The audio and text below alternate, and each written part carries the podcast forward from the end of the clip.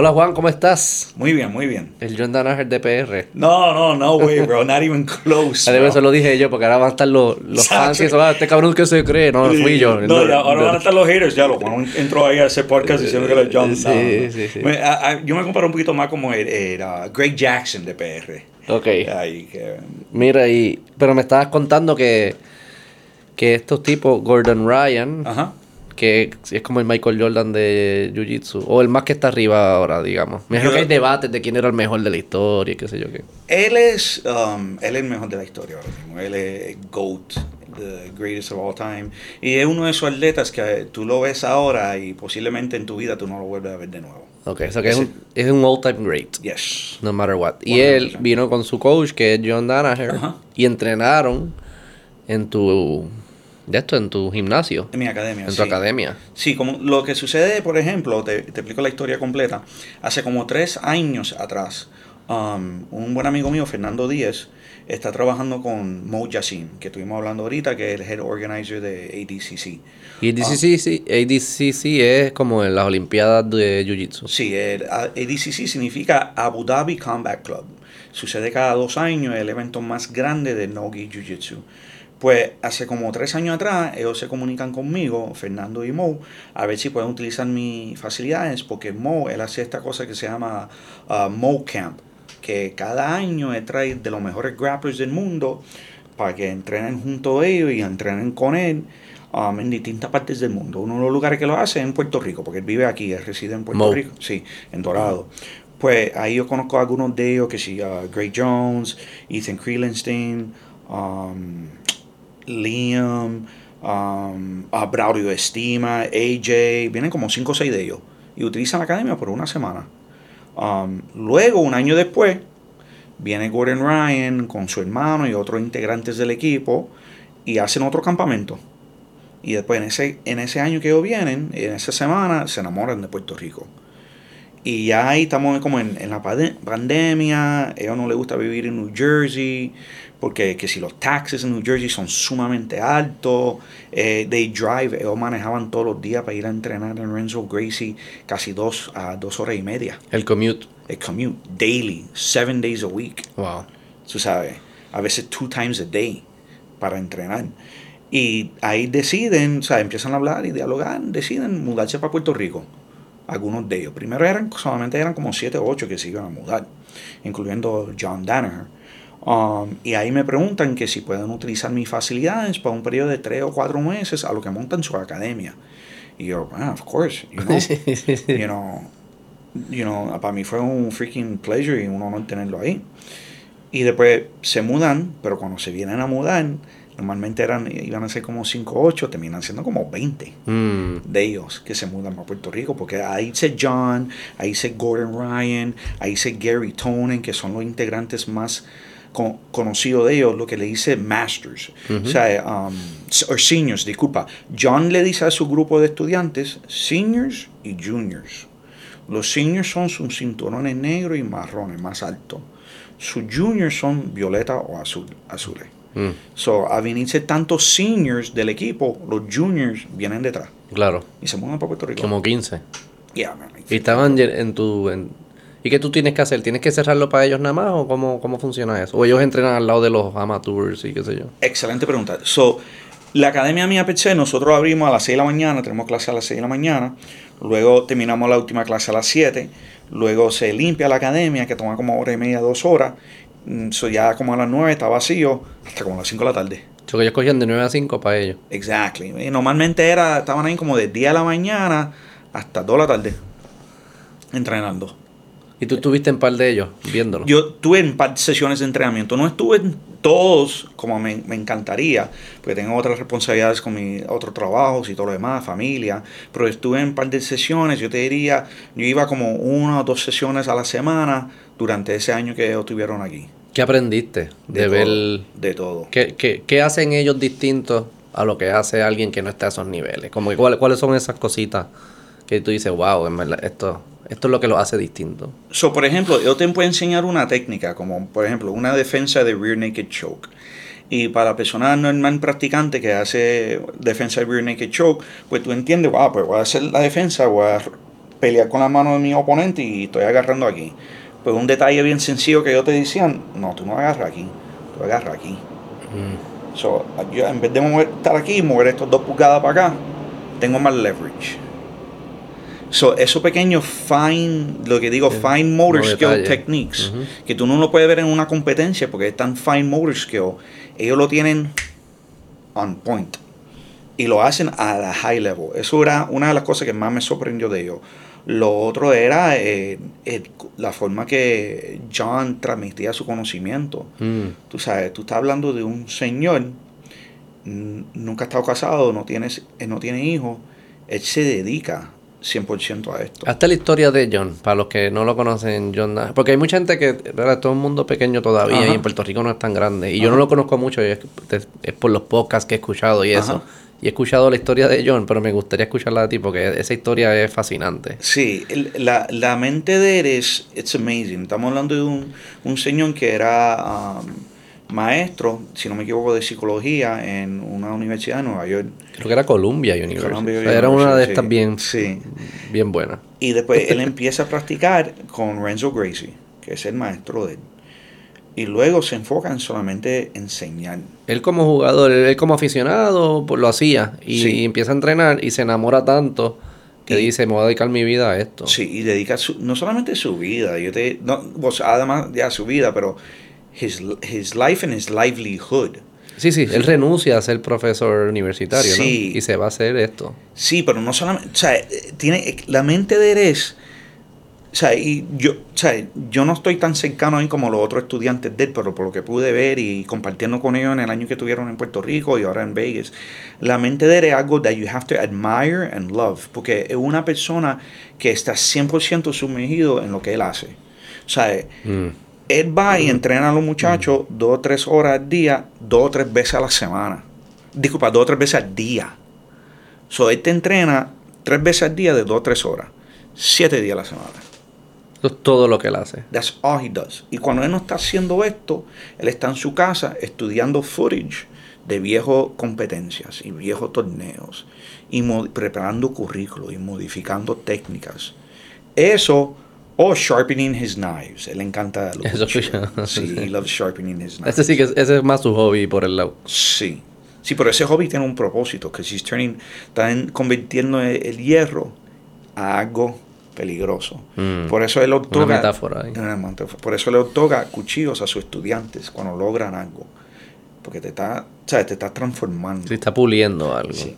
Y eso es lo que él hace todos los días. Ahora, pregúntame a mí cuánto él le cobra a sus estudiantes. ¿Cuánto le cobra? Cero. Not even one cent, bro. Uno puede entrenar con él. ¿Cómo es eso? ¿Cómo funciona? Ok. Para pertenecer al, al equipo de él, tiene que ser por invitación. Claro, y estos son los que están duros, ¿no? Exacto. Sí, sí, sí, Tiene sí. que ser por invitación.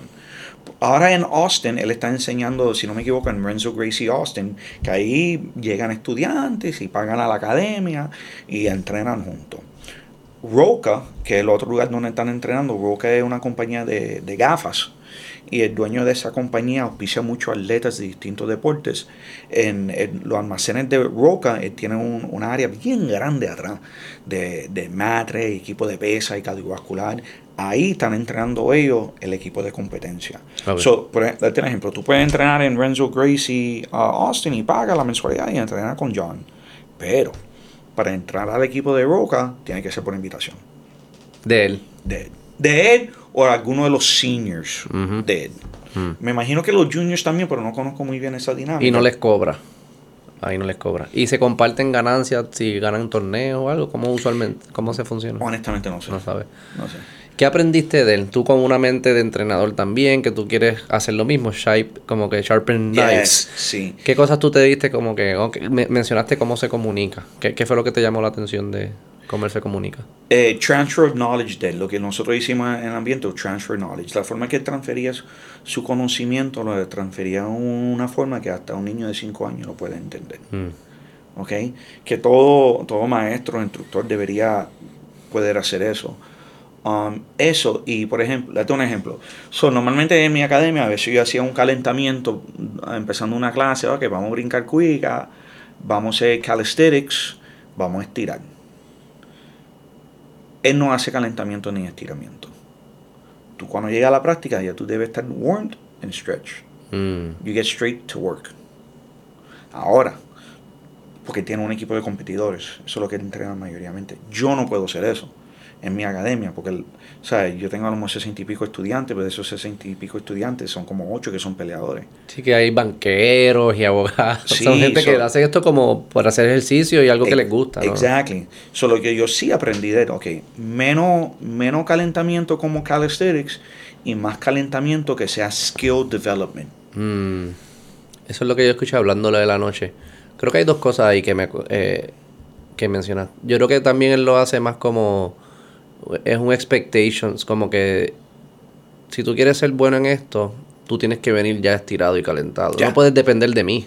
O sea, Sí. yo no vengo, yo no soy tu papá para decirte qué tienes que hacer en ese aspecto, no. Tú tienes que tener un estándar tú mismo y tú sabes que tienes que venir listo. Sí, Y lo otro sí, él habló mucho de eso, del el skill development. Sí. Que de ahí es que surge la confianza. La confianza no es como que este viaje psicológico, no es, es skill development. Yes. You become proficient. sí.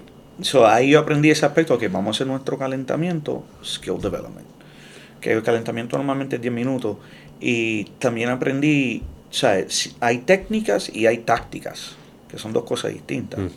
Una técnica, pues, un puño, patada, un rodilla, un codazo. Es una técnica.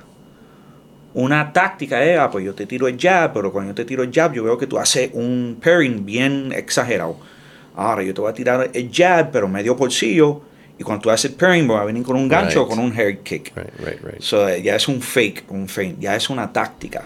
Claro. So, él tiene techniques and he has tactics, Mm. que son two different things. ¿Cómo uno le enseña eso a alguien?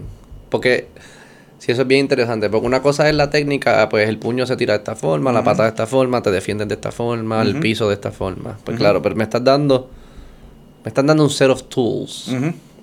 Pero aún yo no sé cuándo yo uso el martillo, o cuándo uso el martillo grande, o cuándo hago el fake del martillo y uso lo otro, cuándo uso el puño, cuándo uso la pata. Es más como, ahora es, es, es más como una sabiduría de cua- cuándo usas qué tools. ¿Cómo se enseña eso? Toma tiempo desarrollarlo. Me imagino que eso es lo más difícil, ¿no? Yes. Porque, Eso ya se llama como, por ejemplo, Fighter IQ. claro. conocimiento. Y ese fighter IQ y ese conocimiento se va a ir adquiriendo y aprendiendo a través de repeticiones, repeticiones, repeticiones, repeticiones, Right. repeticiones. Y repeticiones se va a ir adquiriendo a través de tiempo. Right, So, it's just- it- it's a skill set. empieza, you build the memory. Yes. Y, y de- y esa memoria se va poniendo más específica y precisa cada vez, mientras más se acumule en la, lo- Más veces las lo hace. la- la- el aprendizaje. Claro, es como un chef. Sí, un right. chef empieza, ah, pues te hace esta receta de arroz con habichuela. La primera vez que lo hizo, se le hizo difícil. Mediante lo va haciendo, se le hace más fácil. It- It's exactly There's no other way. There's No. no shortcut. No, pues, tiene, pues, no necesariamente shortcut, pero tú puedes tener tu, lo que se llama tu natural born athletes, que tienen, Sí. la- que son de naturaleza, tú lo enseñas, de, wow, cogió esto así de rápido. ¿Qué tiene esa gente? Para ti, de los que tú has visto, Que ya, tienen sea- esa, ya ese- sean ese Gordon o gente con quien tú has trabajado directamente, que tú dices, wow, espérate. ¿Qué, qué, qué es distinto del que está bien duro con versus el promedio? Yo te diría, hay varios factores. El factor número uno es cómo llegaron donde ti. Me explico.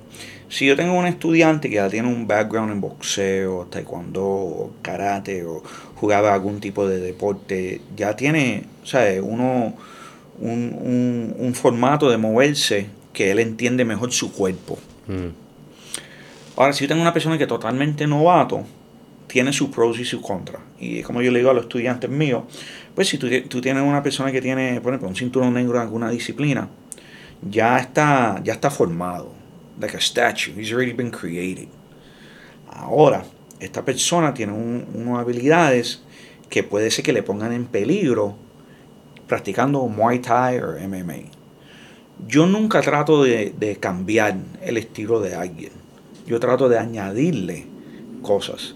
Porque si tengo una persona que lleva 10 años practicando otro estilo, visitándome cuatro veces a la semana, una hora al día, yo no lo voy a cam- cambiar 10 años.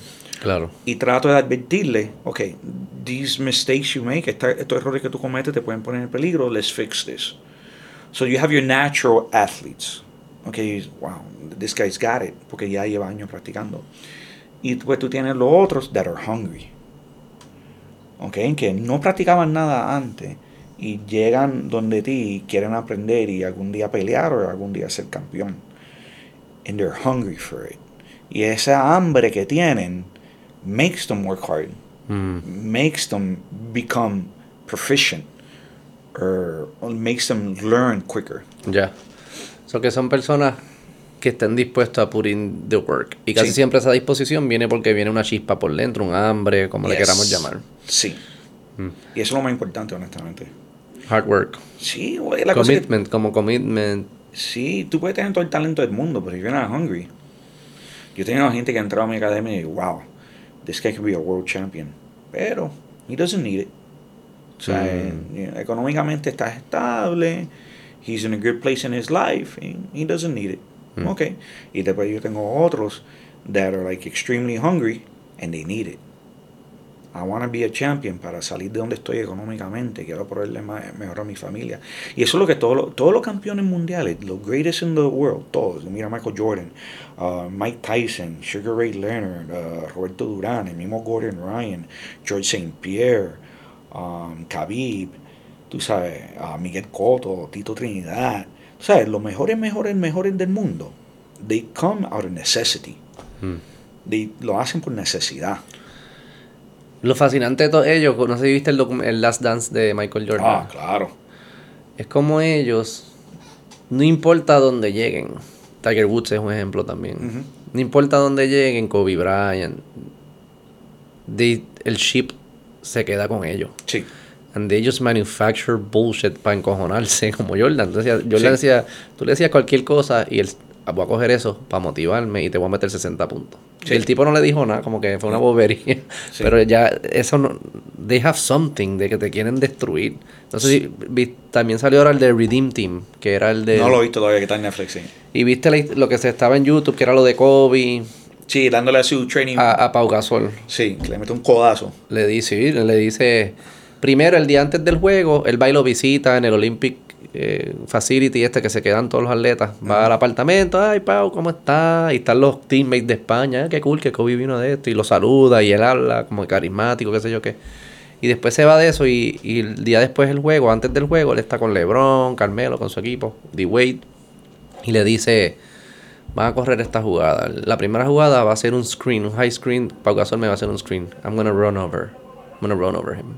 Todo el mundo estaba como, "Eh, así, sure. He's tu- él es tu teammate, tú no vas a hacer eso. Nadie le creía.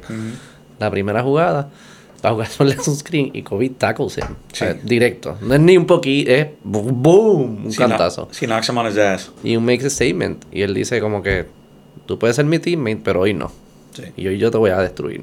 Y mi meta es destruirte. Y cuando se acabe el juego, te doy un abrazo. Pero en el juego, I'm gonna destroy you. I'm gonna make you cry.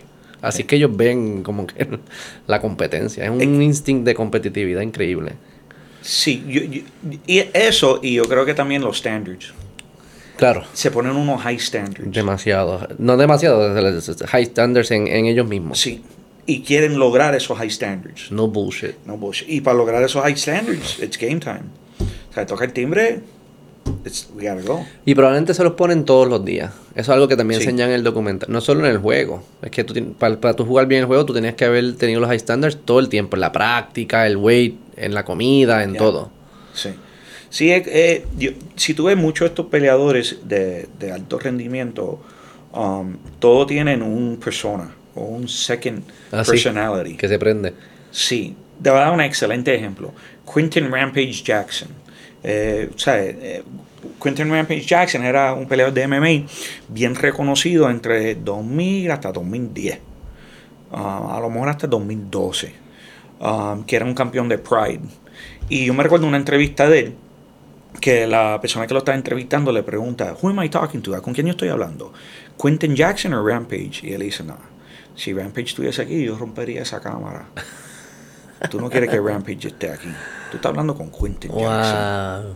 Son muchos de estos atletas de alto rendimiento, they have that. Yo le digo ese pequeño monstruito en el, en el cuartito de atrás. Yo se lo digo a los muchachos míos. Pues esa persona tú solamente deja que salga el día que te toque competir.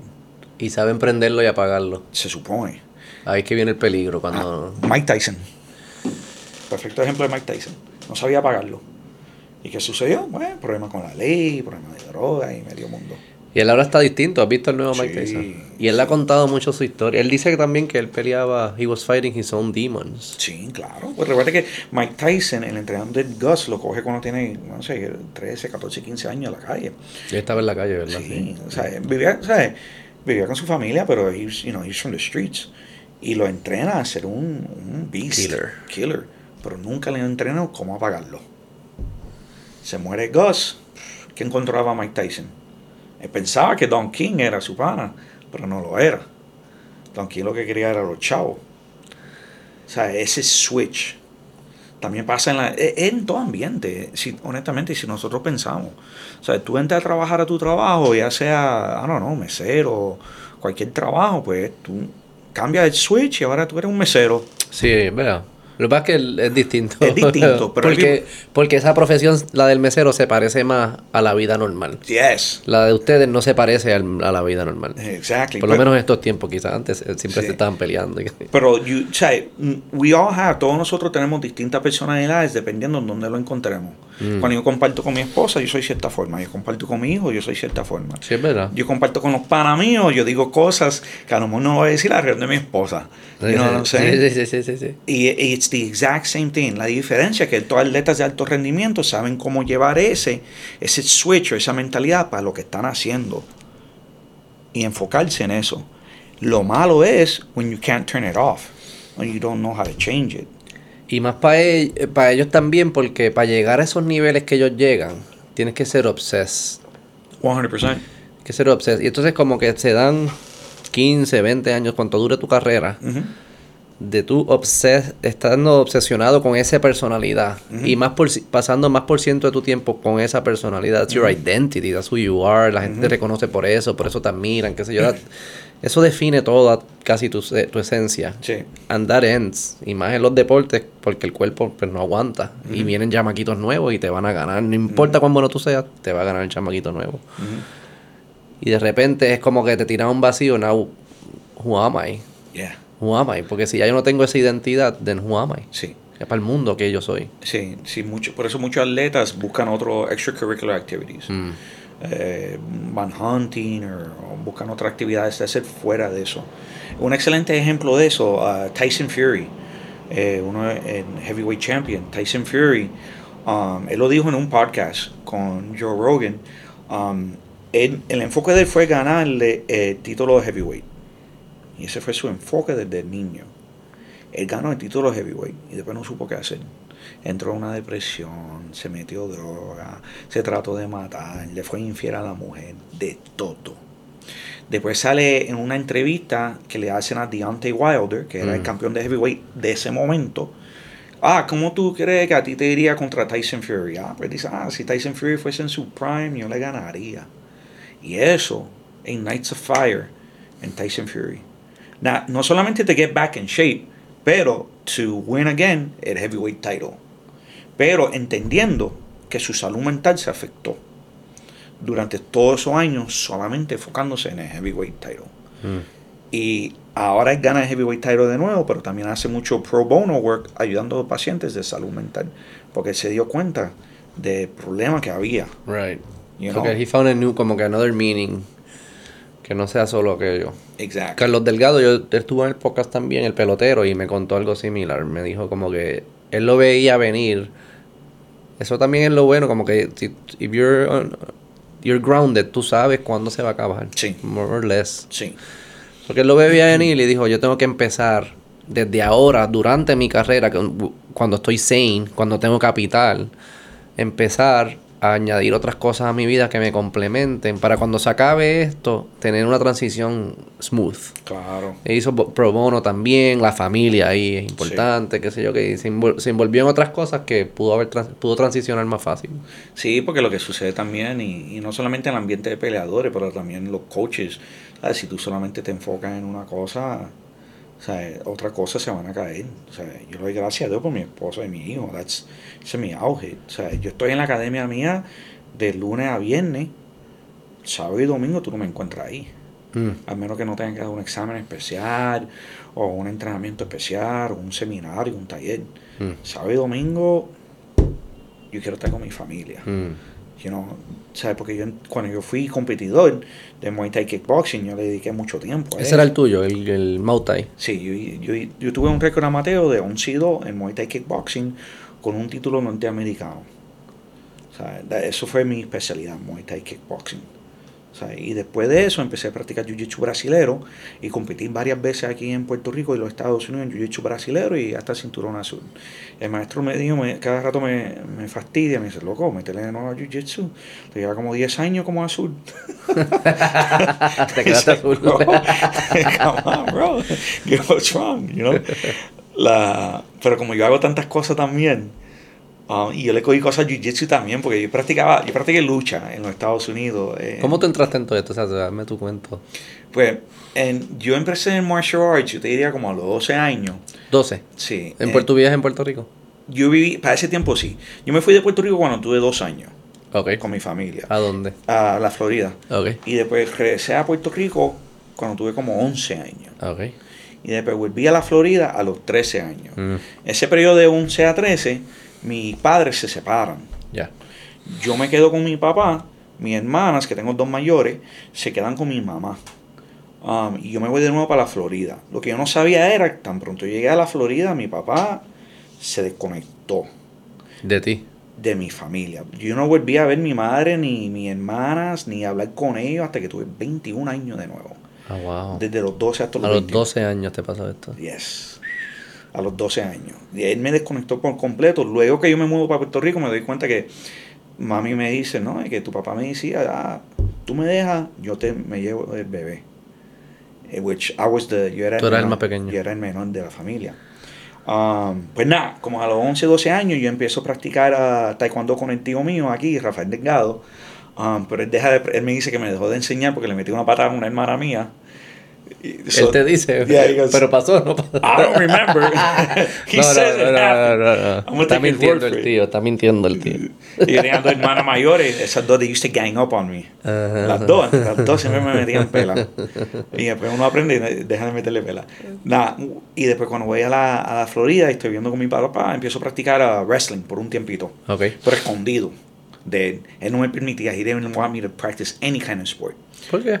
Eh, no, no, mentalidad controlante, machista, él era bien alcohólico. That's another podcast. Sure. Um, y yo lo hacía escondido. De- hice wrestling en middle school y high school. Luego me comunico con mi familia aquí en Puerto Rico um, a través de unas amistades en la Florida. Porque ya, when I was like 16 years old, mi papá me botó a la calle. I, I've been on my own since I was 16. So I, en la Florida, I'm living on my own. desde ¿Qué ciudad es esta? Miami. Yo- en 1995, 1996, por ahí. Two Life Crew, eh, los Yeah, el that, hip hop y todo Living Color, all that great stuff. Great City. sí. Fue, so, 19, de 1996 hasta como 2001, 2002, yo estoy viviendo solo. O sea, brincando de apartamento a apartamento. Tuve un tiempo que vivía entre un carro. Um, Wow. Long, yeah, long story, man. Um, y después, como en 2001, 2002, vuelvo a Puerto Rico. Mm. Y empiezo a vivir con mi mamá, veo a mi hermana. ¿Y tú mantenías relación con ella por, la- por el lado o ni siquiera tú tampoco hablabas con tu mamá ni nada? En, de los 12 a los 20, nada, nada así, nada. Nada. Nada, nada. Ni una carta, ni... No, él- él- la cosa es que ella me enviaba cartas, pero mi papá no me lo daba. Wow. O sea, tú no hablaste ni una vez por teléfono con ella. I, I would Par de veces ahí. maybe two or three times. En nueve años. Yeah, Y en los años más... yeah, Que uno más es más más boy. yeah. Y teenage years. Por eso que uno quiere estar... sea, uno es- necesita ese abrazo y sí, ese... es de ese desarrollo. Um, Dacho, yo llego a Puerto Rico cuando tengo 21 años, mami no me suelta. Ella me brinca encima de ¿Cómo mí. tú eras a los 21 después de pasar toda esa experiencia? ¿Quién era Juan a los 21 años? Wow, it's a beautiful question, man. Um, yo, very passionate for life. ¿Ah, y lo sigo haciendo, sí. I wanted, I wanted to experiment life. I wanted, yo quería echar para adelante. Pero más que cualquier cosa, I wanted a family. Mm. To be honest with you, I wanted a family. Más que cualquier cosa. That's the most thing I wanted.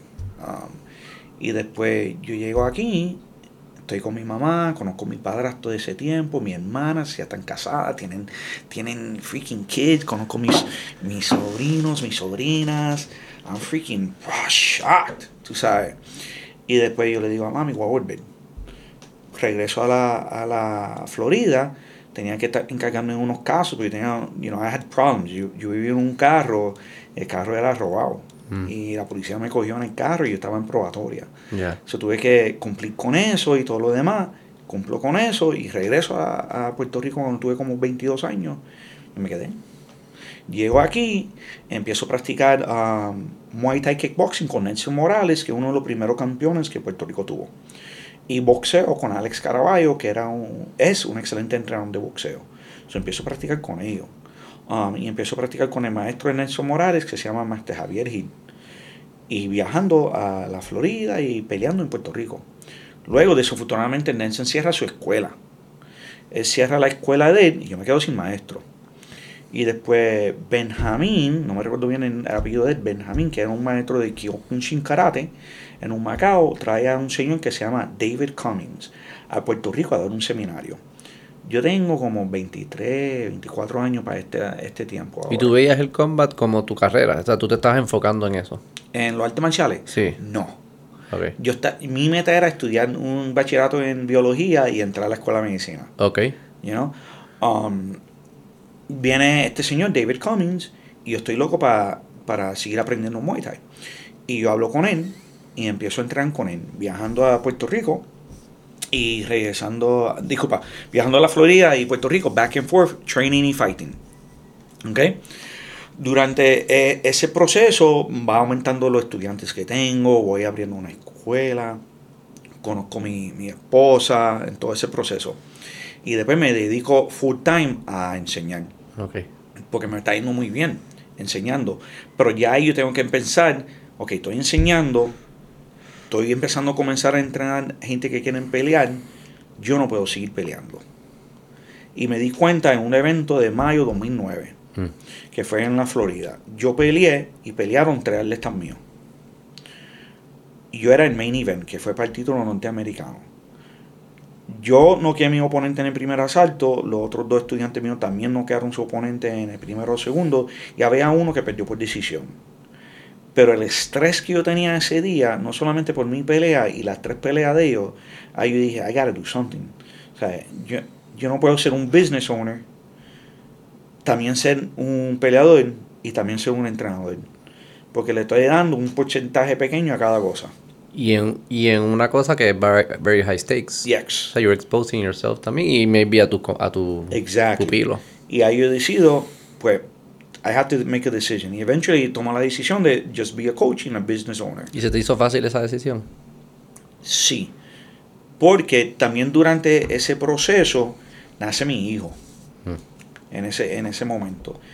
Y en ese momento que nace mi hijo, yo estoy haciendo un entrenamiento para transicionar hacia MMA. Y iba a ser mi debut en M, mi full debut, porque yo una vez hice una, pe- una pelea ah, clandestino de MMA y perdí por armbar. Sí, eso fue como un evento hace años. Y después estoy haciendo mi debut de MMA en los 145 libras. Pero nace mi hijo. Y cuando nace mi hijo, él nace enfermo. Ah, Y tenía una hemorragia en el cerebro en el lado izquierdo cuando nació. Y Wow. estuvo hospitalizado en intensivo como tres semanas. And I'm in the middle of training camp. Wow. Ahí yo llamo el promo, primero llamo a mi coach, que mi head coach para ese tiempo era un señor que se llama Vidiver Vázquez, excelente entrenador de Jiu-Jitsu japonés y Jiu-Jitsu brasilero que se mudó para los Estados Unidos. Ella no vive en Puerto Rico, pero él fue muy bueno. Y es uno de los fundadores de- del equipo de Jiu-Jitsu de los tiburones, tiburones Brazilian Jiu-Jitsu Puerto Rico. Ok. Y yo le digo a Vidi, mira, esto es lo que sucede. Me dice, cancelamos la pelea. Llamo al promotor y el promotor me dice, forget about it, don't worry about the fight. So, Existe esa cultura en el mundo de la... Que ellos saben que la, la familia, o sea, como Sí. que aún ese mundo tan... que se ve tan Sí. violento y... sí, sí, sí. They got a soft spot, they got a heart. La, and honestamente, about 100% of them do. Well, about 95% lo, lo tienen. O sea, mucha gente tiene esta mal concepción que una persona saber pelear o combatir, que es una persona que va a estar, o sea, eh, bad boy o bien negativo. Lo existe, existen sus bad boys, Right. know, pero es un porcentaje bien po- poquín- pequeño. La, la mayoría son bien humildes, tranquilos. Y yo creo que mucha razón tiene que ver con, like, okay, I know how to defend myself. Right. El porcentaje de ser humanos que saben defenderse en el mundo es como un 3%. You know, it's- no es un porcentaje grande. Hablemos de eso ya. Sigue con la historia y entramos entonces en eso. Dale. Um, Entonces te, te cancelaron, la, o la, Yo- la pospusieron la pelea, o la cancelaron. La cancelaron. Ok. La- cancelaron mi pelea. La Mm. cartelera no, la cartelera siguió con la luz verde. Nada, pues mi nene nace, tiene una hemorragia del cerebro del lado izquierdo y eso va a traer, puede traer unos efectos secundarios. Mm. Me explico. O sea, puede ser que tenga problemas de habla, puede ser que tenga problemas de motores, ah, puede ser que tenga un montón de distintos problemas. Y tú no te das cuenta a, tra- a través, ante el desarrollo de él. Por ejemplo, tú puedes tener un niño de 5 años y te digas, "Ah, ese nene tiene problemas de habla. Ah, puede ser que durante el nacimiento el nene tuvo una situación Mm. que le afectó el cerebro. Claro. Y you don't know it. Right. ¿Sabes? So, lo, lo primero que nosotros sabemos que hay que estimular el cerebro. We have to stimulate the brain. Y esa etapa para mí, mi esposa y mi suegra, God bless her, mi suegra went above and beyond. Para mi hijo, literally above and beyond. Esa mujer creó un, un salón de terapia, el nene iba a terapia tres veces en semana, los otros dos tres veces en semana la abuela le daba terapia, mi esposa went above and beyond también. Mi nene dormía con luces de Navidad alrededor de la cuna porque el blink de la, de la luz de Navidad would stimulate the brain. Ok. Mi esposa y yo teníamos que, teníamos que medirle la cabeza todos los días. Right. Porque si la cabeza was growing too much, eso significaba que estaba acumulando líquido Liquid. Mm. en el cerebro. Pero gracias a Dios, en seis meses, el cuerpo reabsorbió la hemorragia. Ah, sí. Sí, six months. Y, y está bien, ese es el que el Boy Scout que tú me contaste. Eh, él, tiene, él tuvo bajo tono muscular y tiene unas condiciones hoy en día todavía. Pero it's not as bad as it could have been. Puede Claro. haber estado a lot worse. Pero he's... He's a healthy boy, Ah, yeah, he's, a he's health- thriving, le va sí, bien. Sí, he's ¿Qué edad tiene ahora? 12. Así me dijiste. exacto. Sí, de 12 años, he's thriving, te habla bien proper, eh, bien educado, bien respetuoso, bien cariñoso. ah, ¿Qué significó ese momento, ese periodo? Cuando nace tu hijo, tienes que bregar con todo eso. Te das cuenta, no es que te habías dado cuenta antes, pero te reafirma la- el, el support system que, que tienes alrededor, la esposa, la suegra, todo eso. ¿Qué significa ese momento para ti personalmente y también profesionalmente? Mira, yo, lo, I remember like it was yesterday. Yo salgo de Ashford, yo nací en Ashford. Salgo de Ashford, hago una izquierda, camino al fin del bloque y hago otra izquierda. Camino para la playa. Y me quedo en la playa mirando. And I'm like, I can't fucking believe this, bro. Sea, porque lo que me está pasando por la mente es, mi nene, ¿sabes? Puede tener Down syndrome, puede tener un montón de cosas. And I don't know what he's gonna have. And I was mind blown. Like, nunca lloramos cuando estábamos con él visitándolo en intensivo. Lloramos cuando llegamos a casa.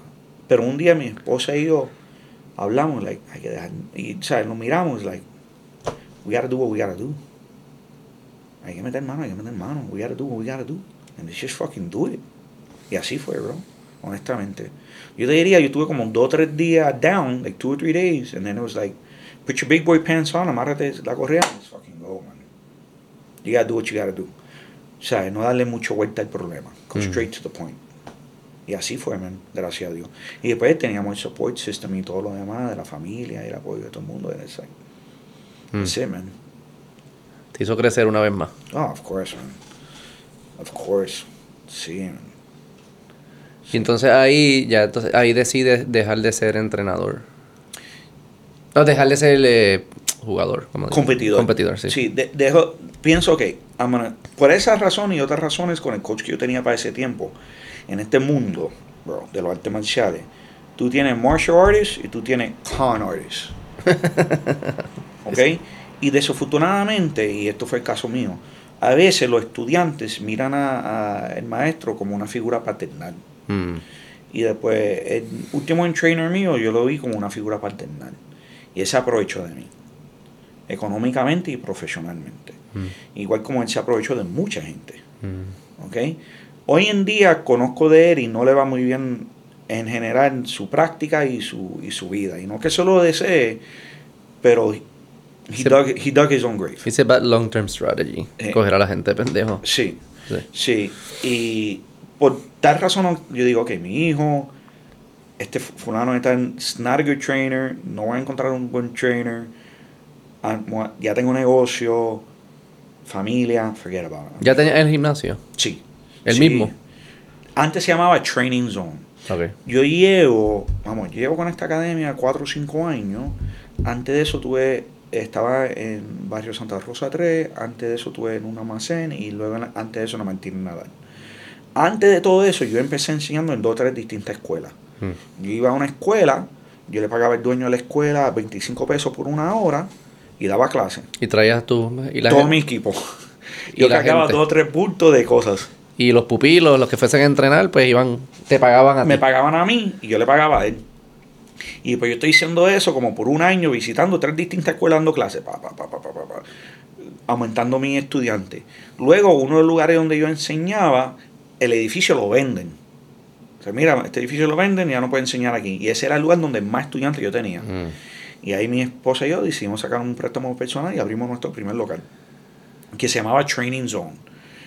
Estamos en ese local varios años. Yo, un estudiante mío, um, Paul Rossi, buen amigo mío y el presidente de la Federación de Muay Thai, dice, mira, yo quiero invertir un dinero y vamos a abrir un local. Y abrimos un local. Ahora, desafortunadamente yo cometí muchos errores como negociante, honestamente. Y cerramos ese local. ¿ok? Y después yo me voy para otro local y yo le digo a Paul, mira, yo tengo este otro local, vamos a abrir aquí. Y me dice, no, no, no, yo voy a estar acá. Él, va a abrir- él abre otro local y yo abro otro local. Y, dejam- y por un tiempo dejamos de hablar. Yo creo que como por cuatro o cinco años ellos no lo hablamos. Oh, wow. Yeah, yeah. Y después, um, Y ya se reconciliaron. sí, sí, that's a good story. Yeah, now we're, we're like this now, de nuevo. Tell me that story. si yeah. I, I'm gonna get there. I'm Okay, gonna get there. You're enjoying this. We're having fun. It's Yeah, good. yeah. So, all right, so voy a un segundo local. Ese segundo local um, que lo abro, viene un huracán María y lo destruye, caballo. Literalmente lo destruye. Se lleva el techo, se lleva las paredes, todo, bro. Completely gone. You're like mind blowing gone, bro. Lo que queda era como las columnas, porque era un local que el techo era de zinc y las paredes eran de madera Ajá. era en un local en el terreno de mi suegro, que era una vaquería antes, ¿En dónde es esto? en Guaynabo, ba- por Ah. barrio Santa Rosa 3. Ok. Cantagallo se llama. El- eh, literalmente era una vaquería. Sí, sí. E- Ese terreno donde estamos, antes tenía un montón de vacas, ahí donde dormían las vacas. Y era de zinc y madera. Exactly. Esto era perfecto para que el huracán se lo llevara Sí, para el carro. Al lado tenía un pequeño cuartito de cemento. Ok, sí. ¿ok? Que ahí donde estaba que si los switches de luz y medio mundo. Pues en ese cuartito tratamos de meter más cosas que podíamos. Y salvamos bastante, pero salvamos maybe about 50%. Liga de 50%. Del equipo. Sí, liga de 50% se lo llevó a la de huracán. Um, yo me recuerdo, yo estoy en casa del suegro, porque de casa del suegro se veía el techo del local. Y está huracán María. Y de casa del suegro se puede ver el baño del techo. Right?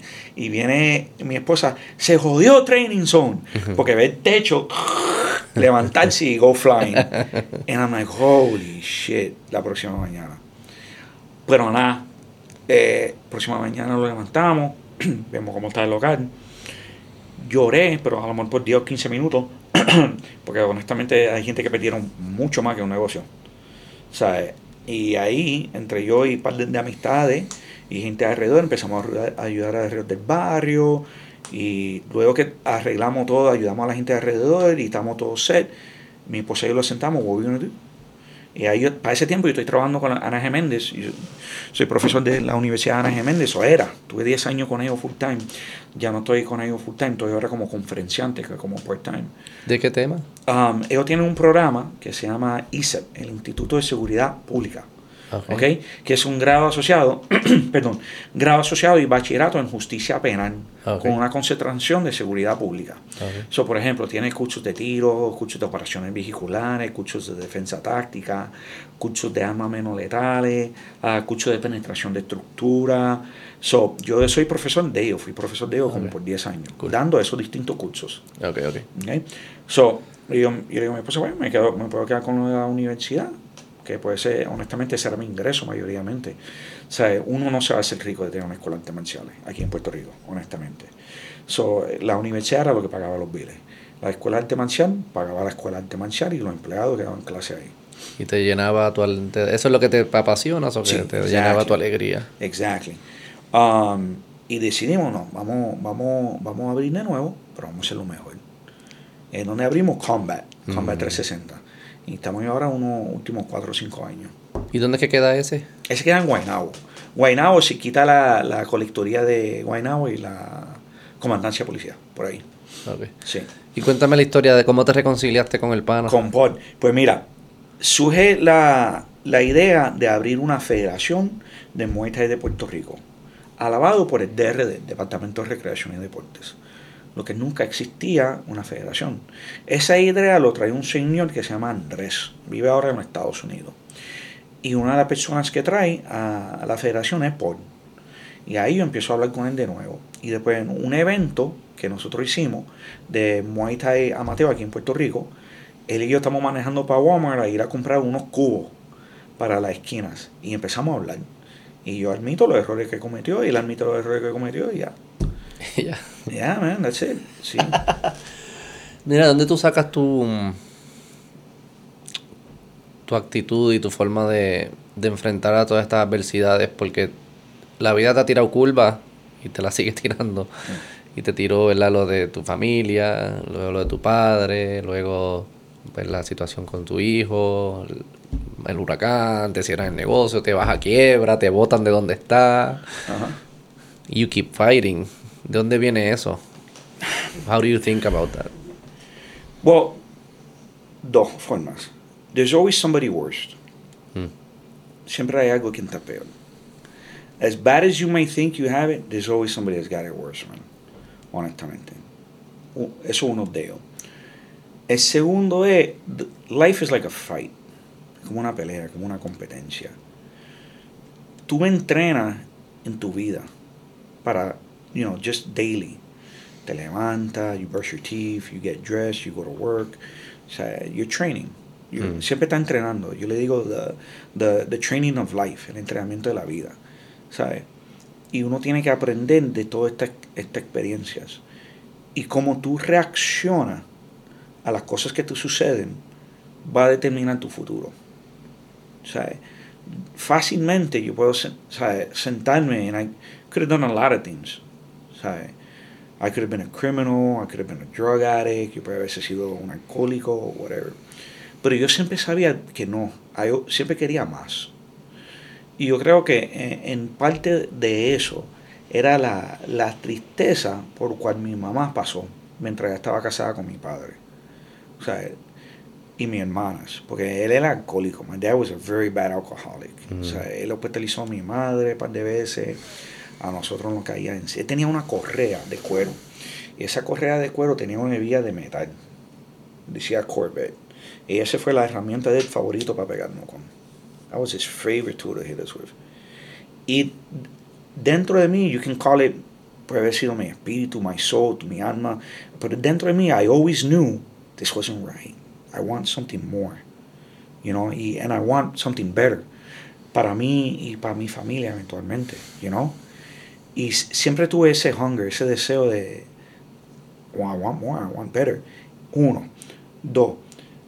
yo, yo creo mucho en los angelitos de Dios. God's bless distinta gente en mi vida que me han ayudado a poder superarme, honestamente. Y uno tiene que reconocer eso. Claro. O sea, porque a veces lo hay y uno ni, ni, lo, ni lo sabe. You know?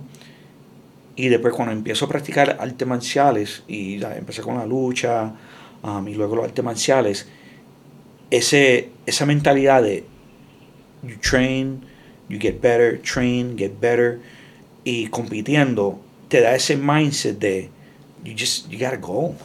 Mm. You just gotta go. No matter what it is, porque, o sea, igual que en la pelea, igual en la vida, se te van a presentar problemas. Tú puedes estar bien, pero there's always going to be something. Una forma o la otra, siempre va a suceder algo. Tú puedes tener una meta y la meta te está yendo bien coño, sucedió esto, me descarrilé de mi meta. Está bien, que siempre va a suceder algo, es la vida, it's life, get back on track. Mm. That's it. Sí, yo he pensado eso como... A veces yo lo pienso, una forma que me ayuda a mí a pensarlo es decir, yo verdaderamente no sé si todo lo que a mí me ha pasado pasó. Mm. O si fue que yo nací hoy y me inyectaron mi memoria en el cerebro. Ese es como un hack bi- bien viajero, pero stick Sí. with it. Es como que yo no sé si ayer pasó. Yo solo sé que yo tengo la memoria de que ayer pasó.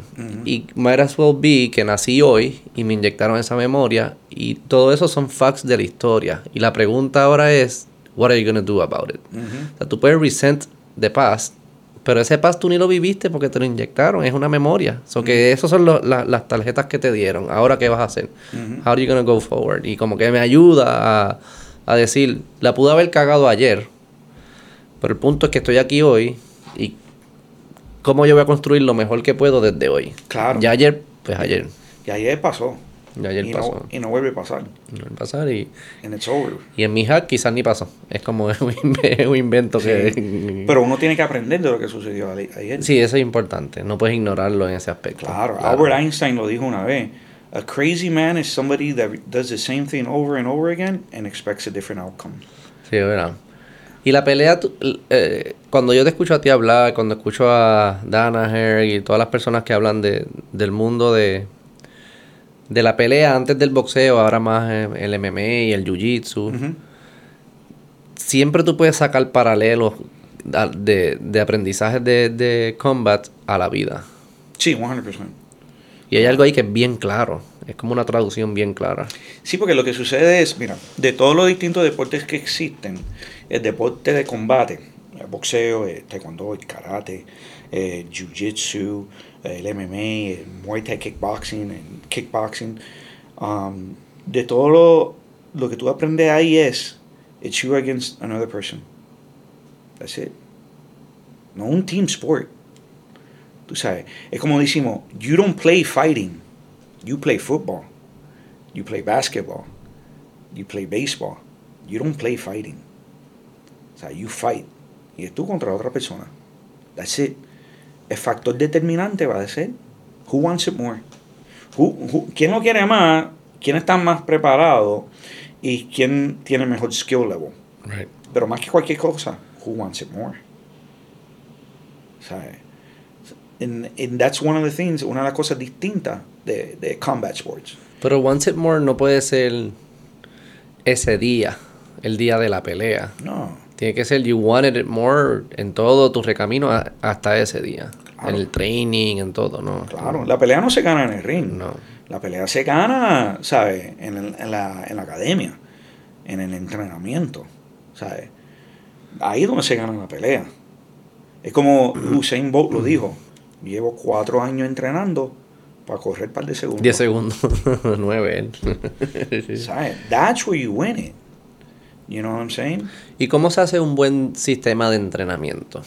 What are- what- ¿Cómo tú mides que estás, estás en el camino correcto para ese día de la pelea? Hay que ver, ok, excelente pregunta. ¿Cómo se hace un buen camino de entrenamiento para ese día de la pelea? Lo primero es con quién tú vas a pelear. Ejemplo, si tú sabes quién es tu oponente y tú puedes estudiar tu oponente, tú tienes que estudiar lo- las debilidades de él y lo que es fuerte de él. His strengths and his weaknesses. ¿Ok? Lo ideal es poder capitalizar capitalize en los weaknesses de él y no permitir que él utilice sus strengths Ujú. y desarrollar un, un game plan para eso. Normalmente cuando yo hago un campamento de entrenamiento de los atletas míos, y esto yo lo aprendí de Fa- Faris, que es un entrenador de George St. Pierre, yo escalo los entrenamientos. Tenemos una fase inicial. La fase inicial es preparando el cuerpo de ellos para un rigorous training camp. Luego tenemos el technical phase, la fase técnico. Que en ese technical phase yo quiero arreglar todos tus weaknesses y fortalecer más tus strengths para que tu oponente doesn't capitalize on your weaknesses. Y luego tenemos el tactical phase. Ya ahí es desarrollando el game plan para tu oponente Mm. y executing that game plan during training camp. ¿Y cómo sabes que está en el camino correcto? Como, how do you measure it along the way? Good. El desempeño de los atletas durante el entrenamiento. Si yo veo que en el técnico todavía me están cometiendo los mismos errores, Mm. tenemos que quedarnos más tiempo ahí. Mm. Si yo veo que en el táctico no están aprendiendo, no, no están haciendo, pues ahí hay que arreglar algo. Pero gracias a Dios, en los más de 10 años que yo llevo esto, that's never been a problem. Y los tira y, y, y se hace y se practica o se implementa ese aprendizaje en peleas, o sea, hacen como sparring ¿Focado en eso? Sí. Yes. y le traes personas como que, ok, este se parece o, te- Yes. o tú te vas a enfocar en lo que es bueno el que el, el oponente y vas a hacer eso. Exactamente. O sea, la, la buena cosa en el campamento mío, yo tengo atletas que son muy buenos en boxeo, tengo atletas que son muy buenos pateando, tengo atletas que son muy buenos en lucha, tengo atletas que son muy buenos en sumisión, tengo atletas que son muy buenos en el clinch work. So, por ejemplo, y te voy a dar un excelente ejemplo. Yo tengo Río Valentín, uno de mis atletas. Yo tengo Rey, Reinaldo Díaz, que es otro atleta. Ryu es buenísimo en boxeo y pateando. Beautiful.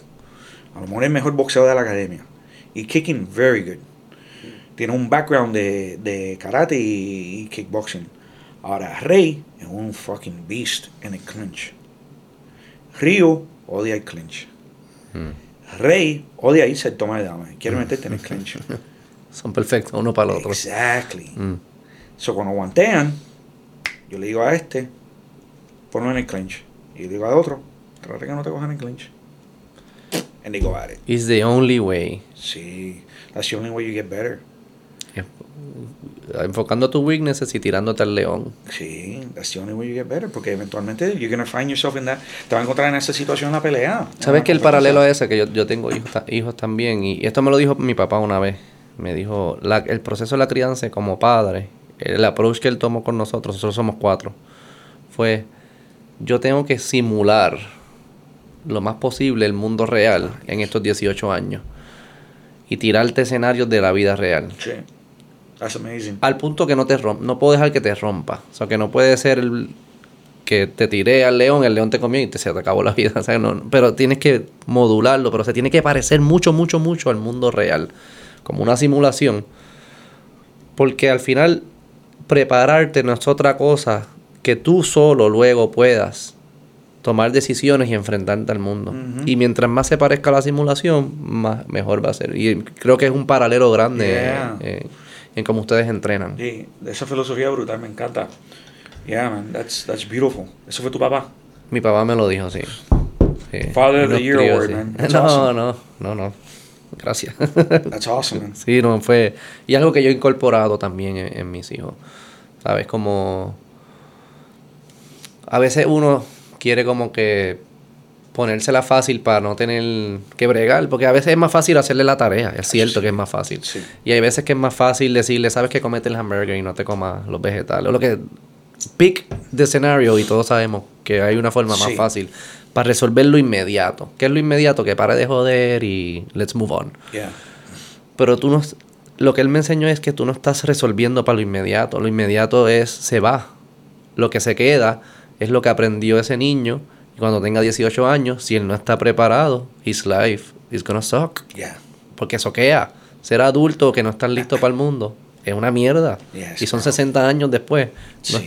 No, son 18, son de Sí, 60 dude. años. It's- es difícil, a- tú eres padre, yo soy padre. Ese miedo que yo tengo todos los días. ¿Sabes? De when he goes off into the world. Ay, está cabrón. Está cabrón. Y es- uno es darle las, las técnicas, el repetition, para que él pueda el problem solve y también decirle, yo siempre estaré aquí, un super system. Sí. Y yo creo que ese aspecto de support system es bien importante. Sí, sí, sí. Yo tengo muchos jóvenes en mi academia y mucha de la juventud en el día de hoy no tiene ese, no solamente el support system, pues muchos de ellos sí lo tienen. Yo creo que falta mucho el belief system, que ellos crean en ellos mismos. Mm, háblame un poco más de eso. Esas son las preguntas que te quería hacer. Cuando tú ves a jóvenes entrando a tu, a tu gimnasio, Ajá. a entrenar contigo, ¿qué tú ves que hace falta allá afuera? Belief, man. No, a veces no creen en ellos mismos. De que hay algo más. De que adentro de ellos vive un potencial. De que, no lo saben que lo tienen. Or they don't know how to tap into it. ¿Ok? I yo, yo tengo la habilidad de tap into it porque a mí me han pasado ciertas cosas en la vida. Y yo no tenía ningún otro remedio que superarme. Honestamente. Porque si yo no me superaba, pues me quedaba en la calle. Y yo sabía que yo no quería eso. Pues muchos jóvenes hoy en día, they don't know how to tap into that. Sabiendo uno, yo como maestro, que lo tienen. So, cuando yo tengo un estudiante que tiene cero experiencia y logra tirar un roundhouse a la cabeza o logra cachar una pierna y hacer un sweep, lo primero que yo quiero hacer es, you did it. Viste que lo pudiste hacer. Pero lo hiciste because you worked hard to do it. No fue porque nadie te lo regaló. Porque yo no te regalé esa habilidad o ese talento. Yo te lo enseñé. So, ellos, ellos aprendiendo que pueden hacer técnicas de arte marciales físicamente y aprendiendo que a través del hard work, sweating, bruising, sometimes bleeding, tratamos de evitarlo, pero it happens. Um, logran las cosas, pues ahí aprenden que tienen, they're able to do other things in life. Mm. ¿Y tú crees que ese programa, que ellos dicen, si lo logré aquí, lo puedo hacer en otro papá? Lo he visto con algunos estudiantes. ¿Qué edad tú estás trabajando? Como en estos 15, 14 años. Pues mira, yo llevo enseñando desde 2007. So a little bit over 20 years. Pero los estudiantes, ¿qué edad tienen usualmente? Estos jóvenes que tú hablas. Um, muchos adolescentes, teenagers. Mm. Muchos teenagers. Um, yo también damos clases de, de niños de 6 años hasta los 12 años y después de 13 años hacia adelante. Ya de 13 años hacia adelante están con los adultos. Um, la mayoría de donde yo veo esto entre las edades de 15 a 21 a 22. Y es no, eh, eh, baja autoestima, no, ninguna esperanza, como que es ese tipo de mentalidad. Yo creo que Dame ejemplos, ¿cómo lo ves? Yo, yo creo que el problema mayoritariamente no es Um, la familia inmediata es los, los outline forces, lo que está mm. alrededor de ellos. Okay. Que si la escuela, que si las redes sociales, que si los influencers, cosas así. Yo creo que eso es lo que le afecta más. Okay. Eh, que, ah, okay, I want to be like this guy, or I want to be like this guy, yo quiero ser como este, o yo quiero ser como este. Y un poco como enfocados en el resultado, no en el proceso. Yes. De, mm, viven en el momento. They can't see past that. Yo tengo una filosofía. Live in the moment, embrace the moment, so you have a better future. Learn from the past. Aprende el pasado, vive en el momento para que tenga un mejor futuro y embrace it. You know? Y muchos juventud de hoy, they just live in the moment. They forget about the future. Te digo que I was like that too. Cuando yo tenía 16, 17 años, yo no podía ver 5 años hacia mi futuro. Claro. I couldn't see that. I don't know what was going to happen. Sí, yo. Y yo creo que eso viene. Eso te lo tienen que enseñar. Como que no, es, porque a los 15 años vas a pensar en el futuro. Además, como que estás bien impulsivo, está pasando un montón de cosas en tu cuerpo, tienes un montón de señales de como que esto, esto, esto, esto. También hablan como. En verdad, tú estás hasta los 11, 12 años. Tu vida es tu familia, tus papás, tus primos, qué sé yo, qué, tus amigos, tus vecinos, qué sé. Pero luego vienen los 13 años y eso es como que te tira un... Eh, se está formando una nueva jerarquía social. ¿Quién es el cool? ¿Quién es el fuerte? ¿Quién es la linda? ¿Quién es el payaso? ¿Quién es el, que bebe? ¿El que fuma? Como que se, y entonces tú tienes que encontrar tu espacio en todo eso. yo creo que por eso es que ellos buscan eh, influencias afuera que tienen estatus social, que hay como que son top of the hierarchy y dicen yo quiero ser como ese. Pero no sé, y está bien tener un modelo, pero tienes que apasionarte del proceso. Esos, esos que están ahí no, no nacieron allí, casi ninguno. Es que llegaron y, y pasaron por un proceso. Y casi todo el mundo que tú ves que está arriba, especialmente en deportes, en música, lo que sea, todos tienen el mismo proceso. Se la mamaron por 20 años y después explotó. Y dicen one hit, one night, eh, ¿cómo que dice? Como one hit, one hit wonder. One hit wonder o que overnight success. Overnight, pero lleva 15 años trabajando. No, no, no es muy overnight. Exactamente. Y eso es lo que no se ve. Sí.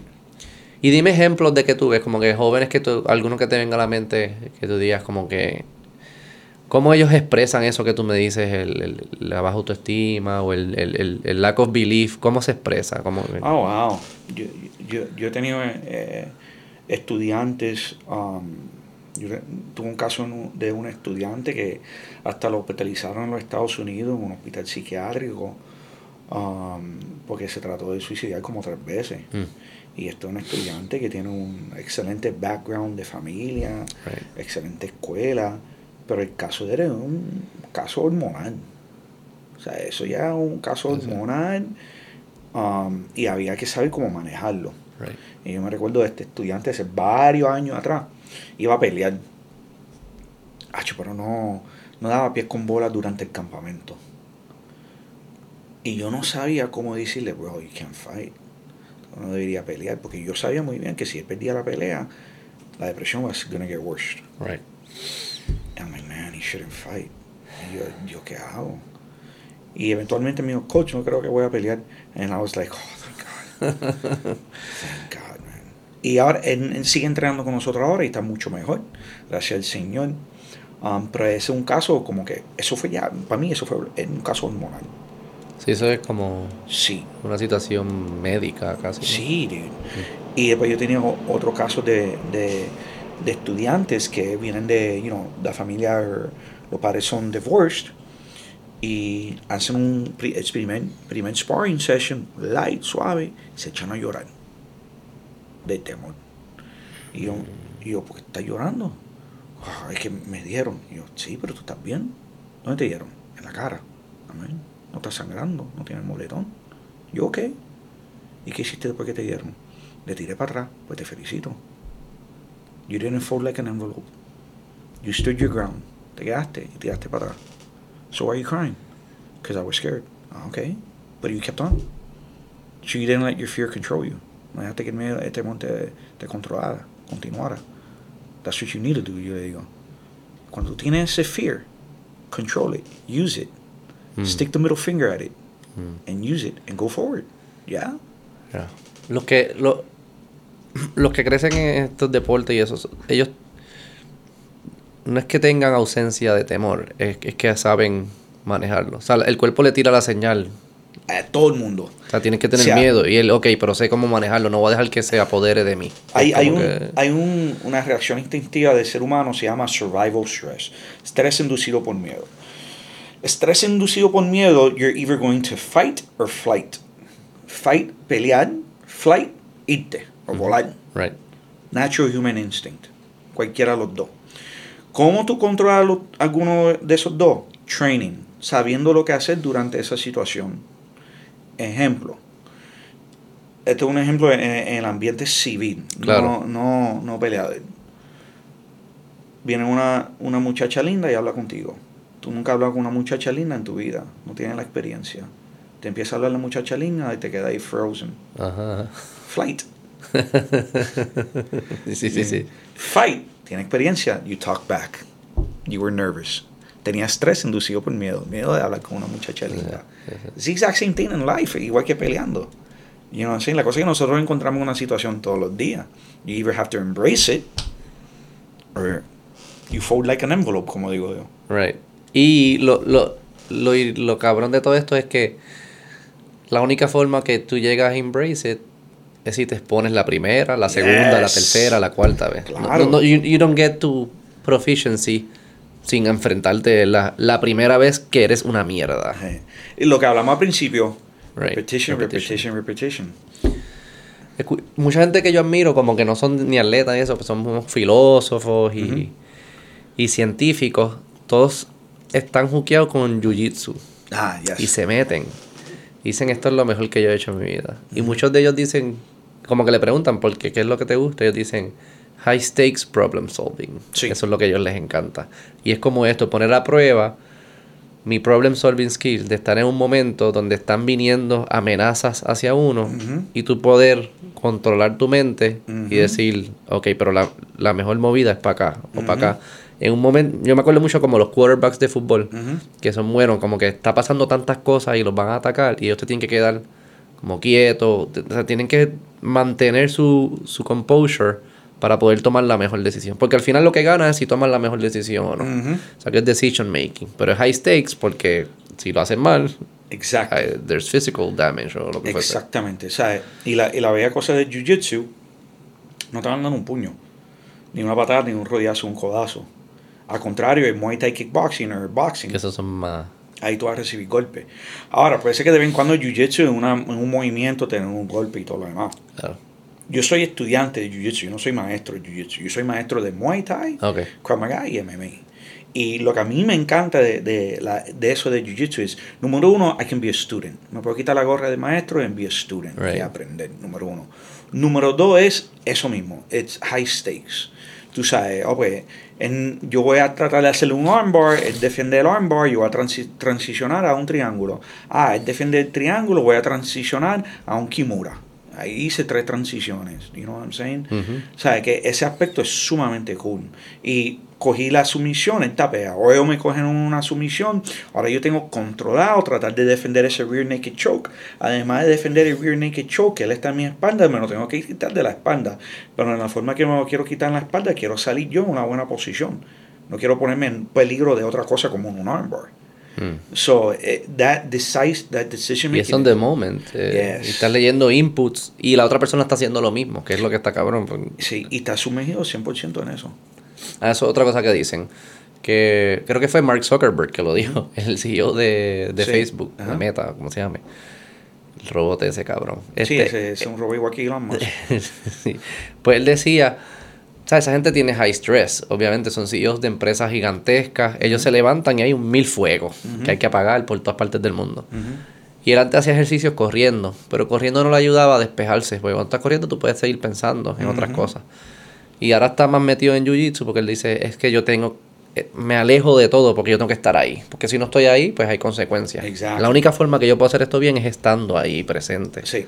Y eso en combat sports en general. Pero claro, tienes que hacerlo. Tiene que serlo. Tú tienes que estar 100% sumergido en lo que estás haciendo. Boxeo, kickboxing, karate, taekwondo, lo que sea. Incluso ajedrez, chess. Mm, Sí. sabes, Los otros que los que guían carros. Carros de car. carrera, ellos eh, tienen que estar enfocados porque el primer error se para el carajo sale el carro. Sí. Hay un libro que te voy a recomendar bien bueno. Se llama The Fighter's Mind. Mm, Very good book. Y habla de eso. Y hablan de distintas gente, distintos, ah, interesante. distintos Fighter's atletas, Mind. peleadores. Y habla de... Lo voy a buscar. Ese y The Art of Learning. Mm. Ese es muy bueno, el arte de, de aprendizaje. Those two books, very good books. ¿De qué es ese de, Art of- de aprender? Pero tiene que ver con los de- usar analogías de deporte, Art of Learning. Ah, ¿Te recuerdas la película esta? eh, bien vieja esa película. The- In Search for Bobby Fischer. Será de un- ajedrez. de Yo vi, ajedrez. sí, sí. Sí. Pues el libro se trata de ese jugador de ajedrez Ok. y su forma de, de- de aprender. Right. Y cómo uno aprende. Todo el mundo aprende distinto. So, eh, es muy buen libro en ese Art of aspecto. Learning. The Art Y of de Learning. Fighter's Mind. The Fighter's Mind se trata, o sea, hay entrevistan a Marcelo García, a Freddie Roach, a Manny Pacquiao, yo creo que George St. Pierre lo entrevistan, y es la mente de todos estos peleadores, cómo es que ellos piensan cuando compiten y entrenan y su día a día. ¿Cuál es la mente de un peleador? Buscar siempre ser mejor versión de uno mismo. Eh, Look to be a better version of yourself every day. En todo aspecto, mi, mi opinión en todo aspecto. O sea, yo siempre le digo a los peleadores míos, ellos me preguntan, ¿cómo, cómo, cómo me fue en la práctica hoy, coach? Y yo le digo, sencillo, si tú te encontrarías contigo mismo en el ring hace un año atrás, ¿quién gana? ¿El de hoy o el de un año atrás? El de hoy, pues te fue bien, Bobby. Le digo, Progress. así. Hay una frase que yo escuché los otros días que se me queda conmigo, se la repito a todo el mundo, que decían que el infierno es tú tener que sentarte a hablar con tu mejor versión, con tu Mm. potencial, y Ah, sí. explicarle por qué, qué, qué carajo tú hiciste con la vida. Tacho, sí, es buena. Es que está cabrón. Está bien, cabrón. David Goggins, no sé si lo conoce. Sí, sí, sí, él habla de eso. Él dice que él visualiza que cuando él llega al cielo, God va a estar esperándolo con un clipboard. Y que en el clipboard va a decir, You should have been this, you should have been this, you should have been this, you should have been this, but you died doing this. What the fuck. What the fuck? Explícame por qué. Yeah. Porque estaba vago, estaba cansado. Que eso es lo otro que yo estaba pensando. Everyone has a good excuse. Sí. Los que lo logran no es que no tengan excusas, es que deciden no ir por ese camino. O sea, ellos tienen cosas en su vida, tú, tú tienes mil cosas en tu vida para decir, no es que a mí me eh, separaron a mi familia, no es que yo tuve problemas con la ley, no es que se me voló el huracán, me voló el... Tú, tú puedes tener una lista de excusas que cualquiera diría, es verdad, son válidas. pero tú decides no, no escogerlas. O sea, que los que lo logran no es que no es que tengan menos excusas que los demás, es que deciden no cogerla. Exactly. Y muchos de estos, es más, tienen hasta excusas que todo el mundo diría, todo el mundo se las aceptaría. Muchos de estos fighters que vienen de lugares, o sea, lo abandonó la familia, o los maltrataban. O sea, las cosas que tú has contado hoy, es como que cualquiera te coge pena. Pero dices, no me cojas pena. Yo no necesito que tú me cojas pena. Necesito que tú me sigas exigiendo, esperes algo de mí. Yo creo que también lo que tú mencionabas de, de los jóvenes, yo creo que hay una ausencia de que hay poca la gente no, es, no espera de ellos, no hay expectativa. Mm. Como que les cogemos más penas versus decir, no, yo sé que la vida está cabrona, pero yo sé que tú tienes más y yo espero de ti. Y yo estoy aquí para ayudarte. Sí. No te voy a tirar solo. Yo voy a ayudar y voy a invertir en ti. Sí. Pero yo espero de ti y lo primero tiene que ser que tú esperes más de ti. Sí. El high expectations, como tú high, decías. High standards. High standards. High standards, sí. Que tú lo posteaste el otro día. Yo hasta le tomé un screenshot esto es de este tipo, de Robin, de Tony Robbins es que se llama. Ajá. Tony Robbins. Excepto, tú a ver el documental de I Am Not Your Guru. Eh, no, no, bueno. ¿Está en Hulu o algo así? Está en Netflix. Netflix. I Am Not Your Guru. Pues él puso, tú lo posteaste y le tomé un screenshot porque yo quería preguntarte qué tú piensas de esto. If you sincerely want to change your life, si sinceramente quieres cambiar tu vida, raise your standards. What changes people is when their, their shoulds become their musts. Yes. O sea que si te quieres, verdaderamente quieres cambiar tu vida, sube tus estándares, la gente cambia cuando las cosas que entre comillas deben hacer se convierten en cosas que tienen que hacer. claro. No lo mismo yo decir, ah, yo debo ir al podcast de hoy, que decir, no, yo tengo que ir al podcast de hoy. No es lo mismo yo decir, ah, yo me debo levantar a las 6 de la mañana para no coger tapón Ah, yo decir, me tengo que levantar a las 6 de la mañana para no coger tapón. You know what I mean? Of course. Y yo siento que ese mensaje, esa mentalidad, no, no, está presente en la, como en la cultura, eh, por lo menos en Puerto Rico. Como que eso para mí era bien claro. Yo me crié en los 90, por lo, quizás en mi familia, no sé si era la cultura, pero mi familia, eso era bien claro, que me, eso es lo que esperaban de mí. Sí. Este, yo siento que hoy en día hay menos de eso. Es más como que le cogemos pena el ay bendito, el famoso ay bendito este de Puerto Rico. Yo lo hay, pero no se ve como antes. ¿Tú sabes cuando sí se vio un montón? En el 2019, cuando todo el mundo fue a protestar mm. por lo que pasó. Porque en vez de la gente decir, yo no debo aceptar lo que hizo este persona, yo dije, no, yo no puedo aceptar lo que dijo. No voy a aceptarlo. No voy a aceptarlo. Y ahí el boricua y el puertorriqueño, todo el mundo se unió por una buena causa. Mm. Y todo el mundo se apoyó por una buena causa. Y después yo me recuerdo, la gente me decía a mí, ¿tú crees que verdaderamente va a haber un cambio? Y yo le digo a ellos, ¿tú sabes cuándo yo sé que va a haber un cambio? Sí, lo, sacamos el que teníamos que sacar. En las próximas elecciones, yo te voy a decir si de, verdad hubo un buen cambio. No hubo, no hubo tanto cambio. Yo creo que estoy de acuerdo contigo. Yo le añadiría algo que yo creo que falta y es no hacerlo solamente eh, mirando para afuera. Hay que hacerlo mirando para adentro también. 100%. O sea, no puede ser, ah, yo estoy aquí porque los políticos estos me clavaron, o que tengo que sacar al político. Está bien, probablemente hay cosas de esas. Seguramente hay cosas de esas. ¿Qué otras cosas están en tu vida que tú mismo te estás clavando? Sí, y tampoco hacerlo porque todos los demás lo están haciendo. Hazlo porque tú quieres hacerlo. Sí, sí. Eso pasó. Eso pasó, sí. do it because you want to do it. Because you believe. Tú crees en eso. Mm. You know? Yeah. Pero sí, turning, ¿sabes? Si tú, ¿sabes? Si hay una cosa que te puede cambiar la vida, es la filosofía de turn your shoulds into must. Right. That, alone, eso solamente te cambia tu vida. Pero utilizarlo en todo aspecto. Y la mierda es que nosotros sabemos. Sí, We know how, nosotros sabemos cómo nos estamos engañando nosotros mismos. Claro. Y me pasa a mí todavía en Sí, sí, claro. A mí me pasa todo. Yo tengo 42 hoy me pasa de seguro. Sí, yo tengo 42 años. Es cosa que yo sé. Yo sé que tengo que ahorrar este dinero. No, yo tengo que ahorrar este dinero para mm. esto. Yo sé que tengo que hacer. No, yo tengo. I have to change the philosophy. En el baño mío, tú vas al baño mío, yo tengo unos post-its en el, en el Ah, espejo. ¿verdad? Y yo tengo ahí turn your shoulds into must, Ah, ¿verdad? intelligent adaptive persistence, tú sabes, un- distintas cosas que yo escribo, Como reminders. reminders, y lo leo toda la mañana. We need the reminders, hacen falta. Claro. Mira, ¿cómo, cómo ves el estatus de, del MMI y, o algunas de las particulares en Puerto Rico en- del ámbito profesional?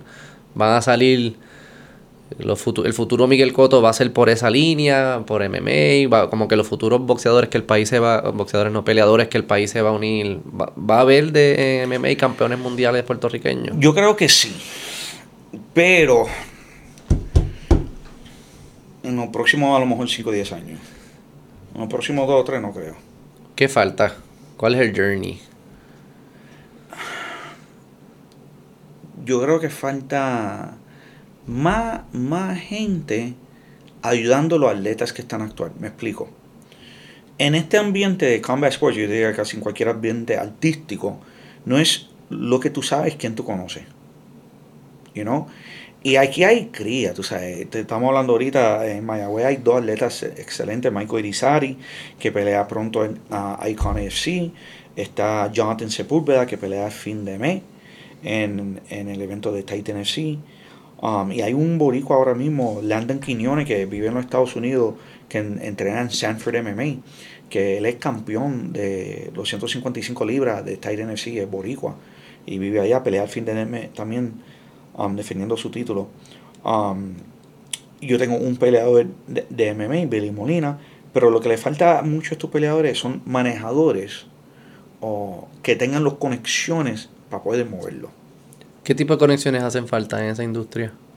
Hacho, tener el número de teléfono de las organizaciones grandes como el UFC. Pues eso es para entrar en carteleras o como sí, así. entrar en Ah, cartelera, ¿verdad? entrar a, o sea, un buen manejador, Eso no es como que te descubren, eso no es así. Eso tienes que hacer que te descubran.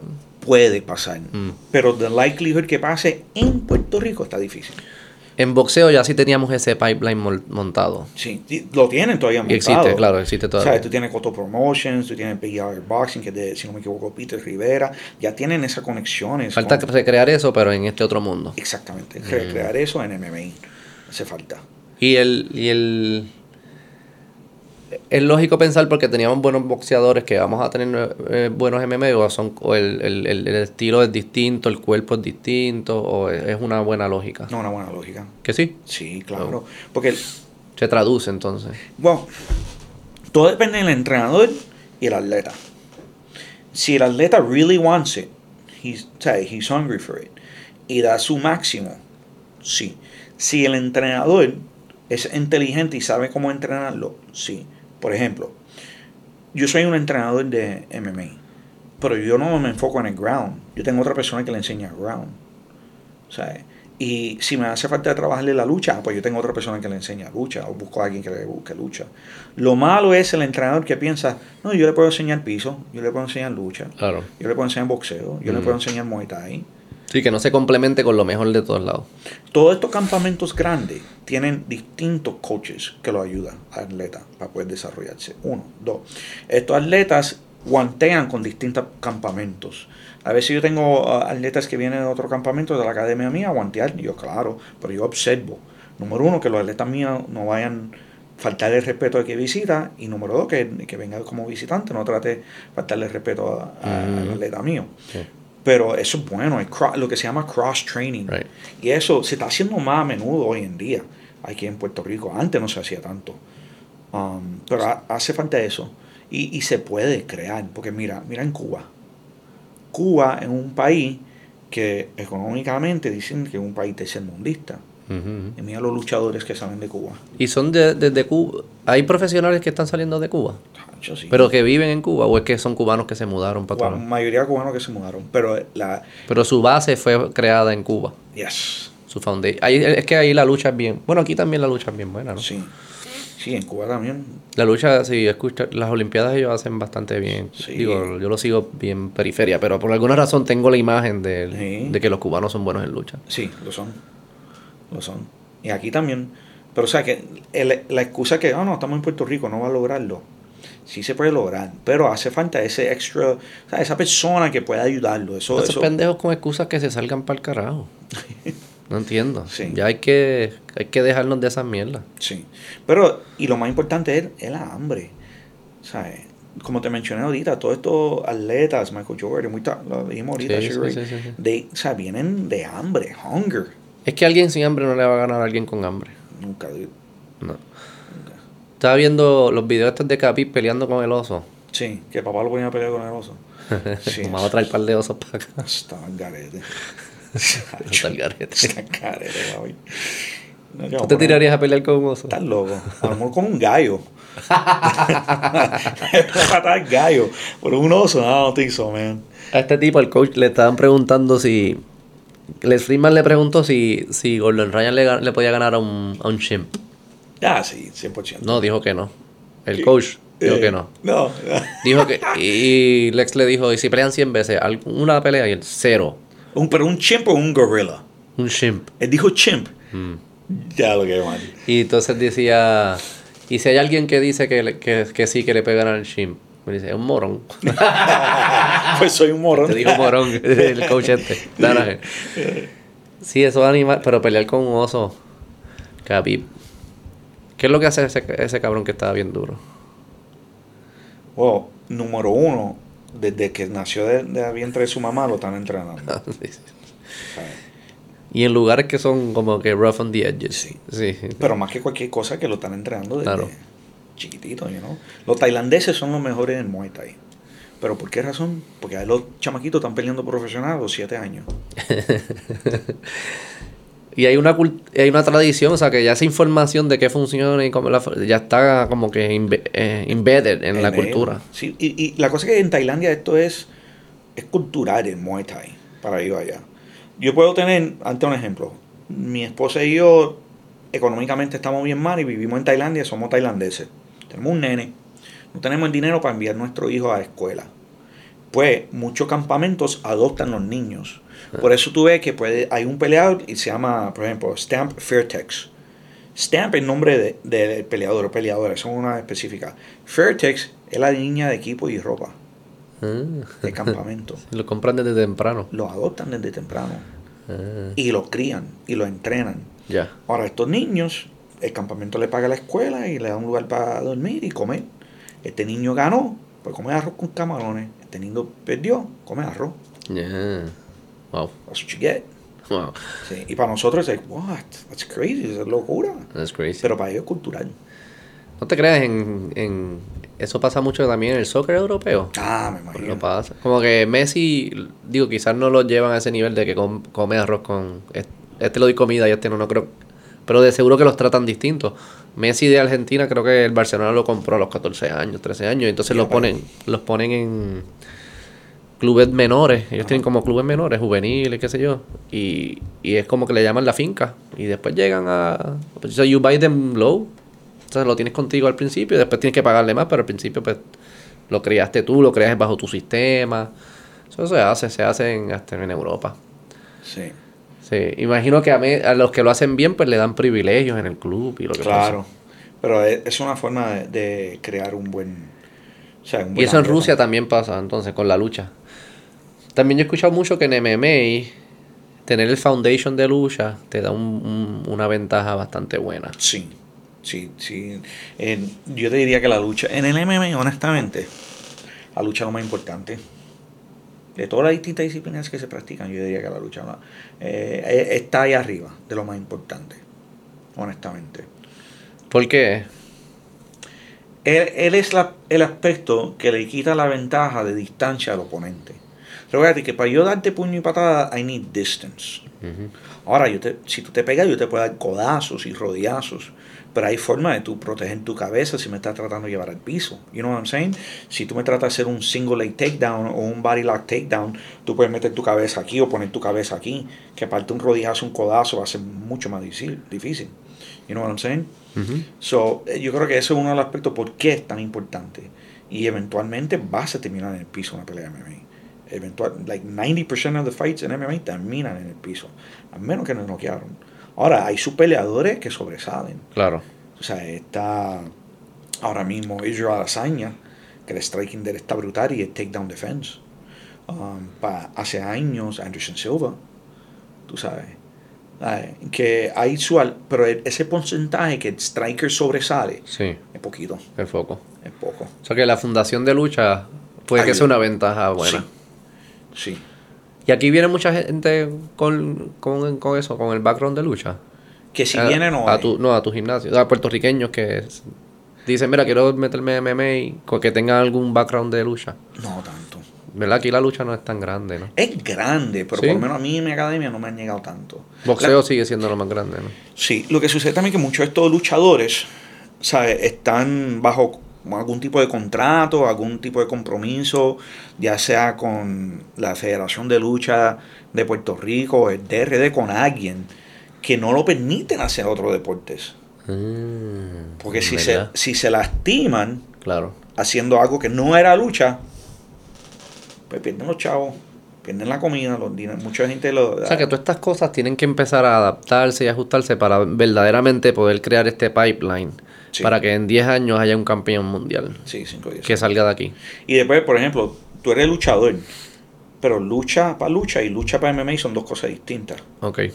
Igual, o sea, tú tienes que encontrar un entrenador que puede transicionar la lucha para MMA, Mm, you know?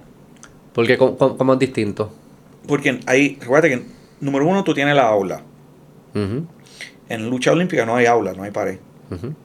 So, tú tienes que saber cómo wall wrestle, cómo llevar gente para el piso desde la aula. Número uno. Número dos, hay algunos takedowns en lucha que tú no puedes hacer en MMA. Porque te ponen en peligro debido a los strikes. Claro, porque en lucha no tienes esa otra amenaza. Exactly. So hay que, por eso el entrenador tiene que saber cómo modificar la lucha. Right. Igual que el boxeador. O sea, si usted tiene un entrenador de boxeo, tiene que saber cómo modificar el boxeo para MMA. Y, o sea, yo tengo un entrenador de boxeo, Antonio Milena, excelente entrenador de boxeo, y él me asiste entrenando a los muchachos en, en Muay Thai. Pero él transiciona el boxeo para Muay Thai porque el stance es distinto. Si los muchachos se paran en un stance de boxeo y pelean Muay Thai, se van a comer patadas como, un, como el DH. Leg kicks, like crazy. Mm. No te puede parar igual. Ya.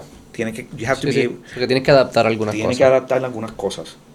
Y hay algunos entrenadores que no saben hacer eso o no quieren hacer eso. Y ahí tú puedes ubicar al atleta al fin de día. You have to be able to modify it. ¿Y tú has visto interés como que los jóvenes hoy en día está- siguen interesando, boxeo sigue siendo primero y hay como que hay gente que dice, no, yo quiero ser MMA Hay- el boxeo sigue siendo primero. en. Puerto Rico? Sí. Pero también es por el aspecto que en cada esquina hay un gimnasio de boxeo. Todos los Mm. municipios tienen un gimnasio de boxeo. Eso es más accesible. Claro. Mm, O sea, en la área metro a lo mejor tú tienes cuatro, tres escuelas que enseñan MMA o enseñan, o cuatro con grappling. No es mucho.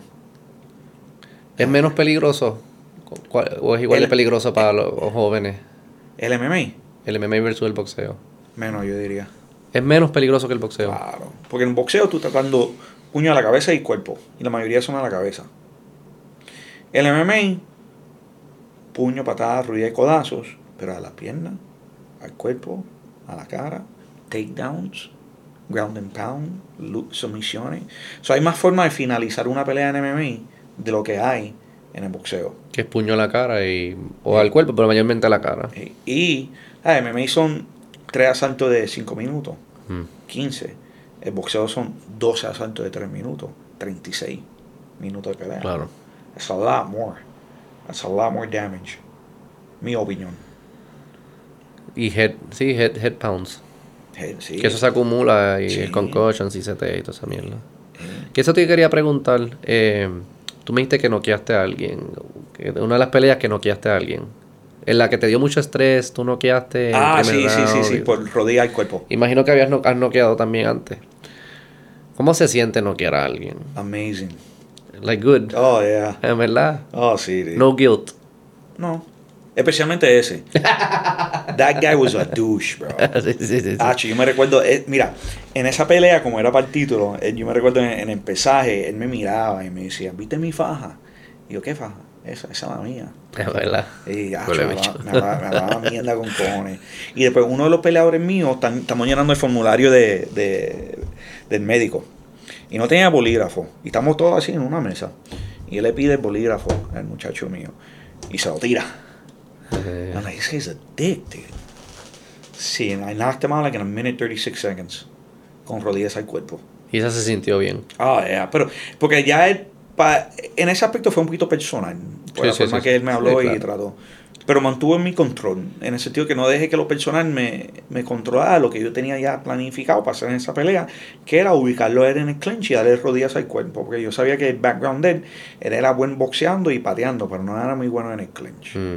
Si no sea, te puedes poner emocional en el ring. No, no debería, no debería. Yo porque le- va a tomar decisiones subóptimas. Sí, sí. Um, las otras ocasiones fueron, en mi, yo tuve un récord de 11 y 2 con tres knockouts y eran knees to the body. A mí me encantaba siempre el clinch y los knees to the body. Sí. Y nunca has sentido como que, fuck, what the fuck am I doing? Peleando, como que esto. O el daño que le causa al otro que te causan a ti. O dices, no, todos Re- los we agree to it, estamos aquí sí, peleamos. Sí, sentido de remorse. Nunca, dude, to be honest with you, man. Nunca. No, nunca me ha dado ese tipo de pena. Ahora, a- ya para ese tiempo yo era un atleta compitiendo, so siempre competía con respeto, you know. Nunca buscaba hacerle un mal golpe, er, pelear sucio, so. Sí, el juego por encima. Las reglas del juego se respetan. Sí, siempre. ¿Sabes? Ahora se toca el timbre, That's it. it's time to fight. Se acaba. Chocamos mano, se acabó. Tu hijo lo pone, lo pusiera a pelear, si él le gusta. Si él, lo, si él lo quiere hacer y él le gusta, sí. Lo dejaría. Yo, de- yo daría él los pros y los contras y dejara que tomaría una decisión. Would it be my first option? No. Porque la vida de un peleador es difícil, honestamente. Bien cuesta arriba. O sea, hacer una, una, una carrera como peleador, that's tough. Mm. It's really tough, económicamente y profesionalmente. Tú tienes que tener ese niche. Tienes que tener un producto fuera de la pelea, tu persona, tu forma de ser. O sea, Conor. McGregor, Conor McGregor es un excelente ejemplo. Sí, tienes que tener el elite. Es peligroso meterte a, hacer, a competir en estos lugares si no tienes elite. ¿Verdad? Como que el... If you're not committed, no te metas a pelear. No. Eh, eh, y no ponga todo tu huevo en una canasta. Mm. You know what I'm saying? You have to have another factor. O sea, como te dije ahorita, todo mundo tiene un persona. That second personality cuando pelea o compite. Mm. Trata de hacer tu dinero con ese second personality. You know, y sabe cambiar ese switch. But you have to have an it, an it factor. Tú sabes, además que you're a great athlete, great peleador, you have to have that factor, ese, ese it. ¿Qué es eso? Como confianza. Una confianza un poquito por encima de lo que deberías tener. Una confianza un poquito más por encima que debería tener, pero también tiene que vender otra cosa. O sea, ya sea si tú eres bien chistoso Ah. o tú eres bien controversial políticamente. Sí. O sea, you, you have to, porque al fin de día... Entonces, para que compren taquilla. eh. Claro. Ese- ese- ese es el business side. Sí, Gordon Ryan es uno de los mejores, es el mejor del mundo. Pero hay mucha gente que lo detestan. Eso es bueno. O Mayweather. Sí, exactly. O sea, Porque esa la gente compra taquillas para verlo perder. sí. Nunca perdió el cabrón. Sea, en este último eh, ADCC, él ganó sus followers más de 200 mil más. Porque mucha gente siempre lo juzgaba por lo que, lo que veían en Instagram. Ese hombre es un pan de Dios. ¿Ah, Él- sí? Sí, él ha, ayudado él ha ayudado a un montón de gente. Mm. Él mencionó la academia mía dos veces en el podcast de Joe Rogan, mencionó mi nombre. Ahí vez. fue que yo conocí de ti. O sea, it's, it's like, él no tuvo que hacer eso. No. Y Danaher también la men Danaher mencionó Puerto Rico, no dijo, dijo Mo, pero no dijo el nombre, no dijo Sí. Combat. Sí. Um, Este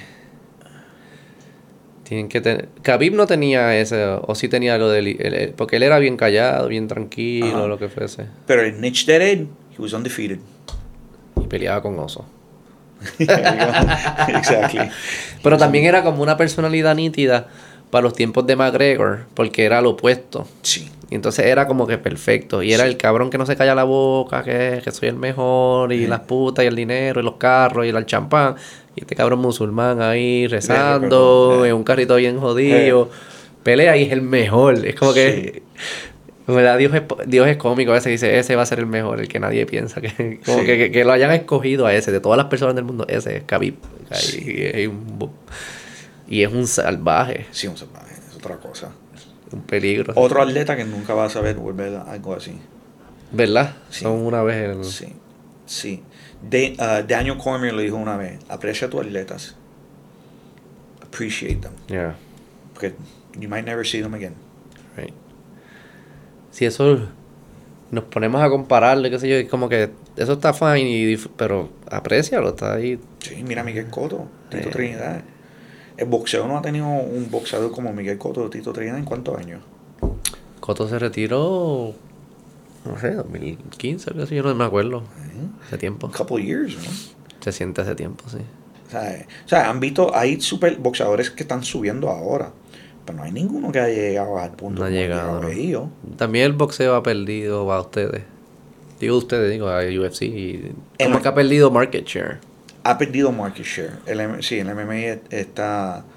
Es que la gente no confía ya en el boxeo también, lo de los puntos. Digo, yo creo que el MMA es una versión mejor por todas las distintas disciplinas y como que le trajo algo que era distinto, pero también el boxeo la gente ya no confía mucho, lo del- la- la- las decisiones que hacen a veces como que no tienen Sí. sentido, es como Sí, para mucha gente no... Ya, the, the decisions, todo lo que hay detrás de eso. Y otra cosa que pasó que no pasa en, en, en UFC es los caballos pelean.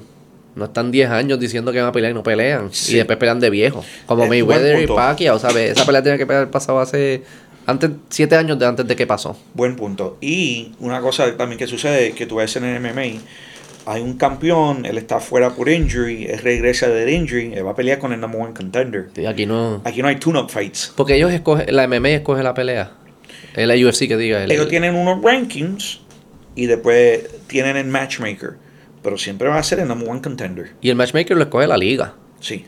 Y ellos dicen, tú vas a pelear con este. No es como que si acordar, si, si Pacquiao y Mayweather no pudieron llegar a un acuerdo, eso no pasa. Es tú- el, el uno va con el dos, el sábado que viene, en la cancha de Chicago, Exactly. y van a pelear. Y, pero hay ocasiones que puede ser que el uno vaya contra el 10. Sí, pero ellos no escogen la pelea, ¿verdad? El, el- el- el peleador no escoge su oponente. Su manejador fin de día. La escogen. Sí.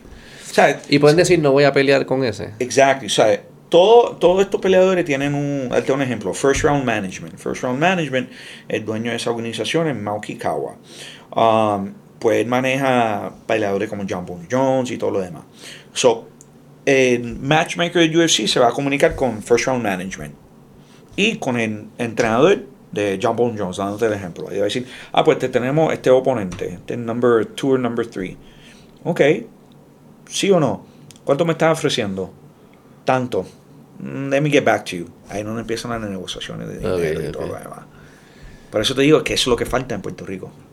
Todo eso. E- ese- esa persona que puede hacer esas llamadas o atender esos tipos de casos, you know, Ah, Móntalo, cabrón. al loco. A, tú no- a ti te interesa más quedarte el lado de entrenamiento. Sí, es que me lo han dicho, pero es, es muy cuesta arriba. Pudiese ser, mano, es que pudiese, este, pudieses montarte en esto, que estuviese cabrón, que aquí haya como una buena industria de esto y que se crezca y produzcan estos talentos. Hay, hay compañías ahora mismo. Yo conozco gente que tienen compañías ahora mismo. Y lo que no hay en los atletas todavía. Ok, Están creciendo, ya. pero they're not ready to go there yet. Ir para allá todavía. Y lo malo es, por ejemplo, yo te, te doy un atleta, no das pies con bola, y perdió. ¿Quién sabe más? ¿Yo? Y después me, me, me sala los otros atletas que tengo subiendo y creciendo. Pero tú me dijiste que hay que enfrentarse a la adversidad, que a lo que le tenemos miedo es donde tenemos que ir. Sí, pero you gotta calculated risk. you to take calculated risk. Te viré la tortilla ahí. Mm. Tuviese chulo. Va a pasar 10 años un campeón, tú dices. Five. I, put like five or five or ten years. Entrenado en Puerto Rico. Sí. No, That's no, no, y nada, o sea, no. Hecho sí, en Puerto Rico. Por eso, sí, no falta el respeto. No, porque sabes que el nuevo día se pasa buscando puertorriqueños por todas partes. Yo Sí. siempre digo que ellos encuentran puertorriqueños en Sí. todos lados. No quiero uno que, se- no- que se haya entrenado aquí. No tiene que nacer aquí, pero que se haya entrenado aquí. Sí. Como que sea el product. Sí, eso es lo que hace falta porque esa es la única forma que yo creo que la gente de Puerto Rico van a vaquearlo. Más. Porque la gente de Puerto Sí. Rico vaquean los atletas de allá Sí, afuera. vaqueamos lo que sea, pero si es de aquí es un poco más. Se siente distinto. Se siente 100%. distinto. Se siente. Es que porque lo hicimos nosotros, es orgullo, es orgullo. No es orgullo solo de sangre, es orgullo de trabajo, disciplina, Claro. enfoque, inversión, todo eso. Sí. En Dorado. Del norte, mega alta. Mira a ver, mira a ver. Ah. Estuviese chulo, Juan. Tu historia, tu historia está cabrona. Thank you, man. La primera vez que lo comparto. Es verdad. Ah, like that public so everybody can hear it. Yeah. Inspira, inspira, hace falta más historias así, hace falta gente como tú Thank you. que esté trabajando con los jóvenes. No solo por, obviamente estuviese cool que salga un campeón mundial, pero más que eso, todos los jóvenes que no van a ser atletas profesionales, Claro. Pero que se puedan llevar esos aprendizajes a sus vidas, construir Claro. vidas más, más productivas, que tengan una paz interna ellos, que, que puedan encontrar sus mejores versiones, que, que tengan alguna esperanza. Hay que levantarse con esperanza de que hay algo mejor y que se puede luchar y se consigue. Claro. Eso, si e- eso lo hacemos, eso es bien valioso. Sí, 100% de acuerdo. Y lo estás haciendo y está cabrón. Thank you, buddy. Appreciate it. Gracias por venir para acá, ¿la pasaste bien? Súper bien. La ¿No tienes más nada preguntas? Este, Un pana no. tuyo no te envió como 20 preguntas ahí. Es que él me pregunta cosas, me preguntó, él pensaba que tú eras de Krav Maga. Yo soy de Krav Maga. Ah, Yo soy pues. instructor de Krav Maga. A pues dale, cuéntame de Krav Maga para esto. Esto es para mi pana Alberto, el, el cabezón. Ok, ¿qué quieres saber de Krav Maga?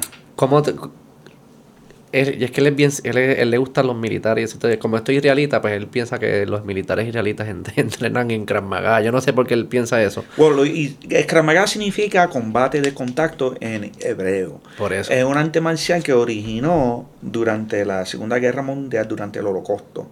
Y luego se... ¿Cómo es? Ahí nació. Sí, nació en el Holocausto. En los campos de concentración. No, en la, en las milicias En la milicia. contra los Contra los nazis. Yes. Y luego se convirtió en un sistema oficial del ejército de Israel y la, Ah, wow. la. Llega a los Estados Unidos en 1983.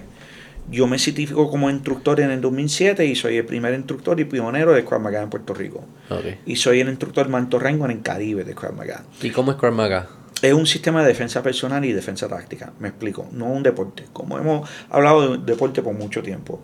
Esto es strictly calle. Es para defensa personal y Búscate defensa- videos de Krav Maga ahí para ponerlo aquí, quiero verlo. O sea, es, es- es ah, no está strictly, con No, pues dale, es strictly self-defense and defensive tactics. Me explico.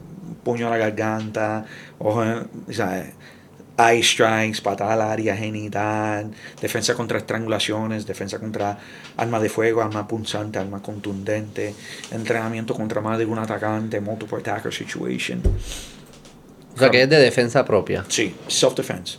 Y es puños, patadas. Puño, patada, rodilla, codazos, eye strikes, Defensa. jalón de pelo. It's dirty, bro.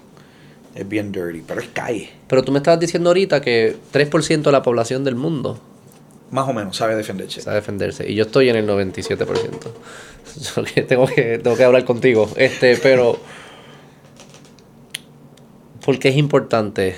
¿Qué, qué, qué- ¿Por qué es importante saber defender? Además de lo obvio, que si te atacan, pues te puedes defender. Pero porque, que, además de eso, Te ¿qué- da más qué- seguridad. Mm, Saber algún tipo de arte marcial, no tiene que ser Krav pero saber algún tipo de, de arte te va a dar más seguridad y más conocimiento de qué hacer durante una situación.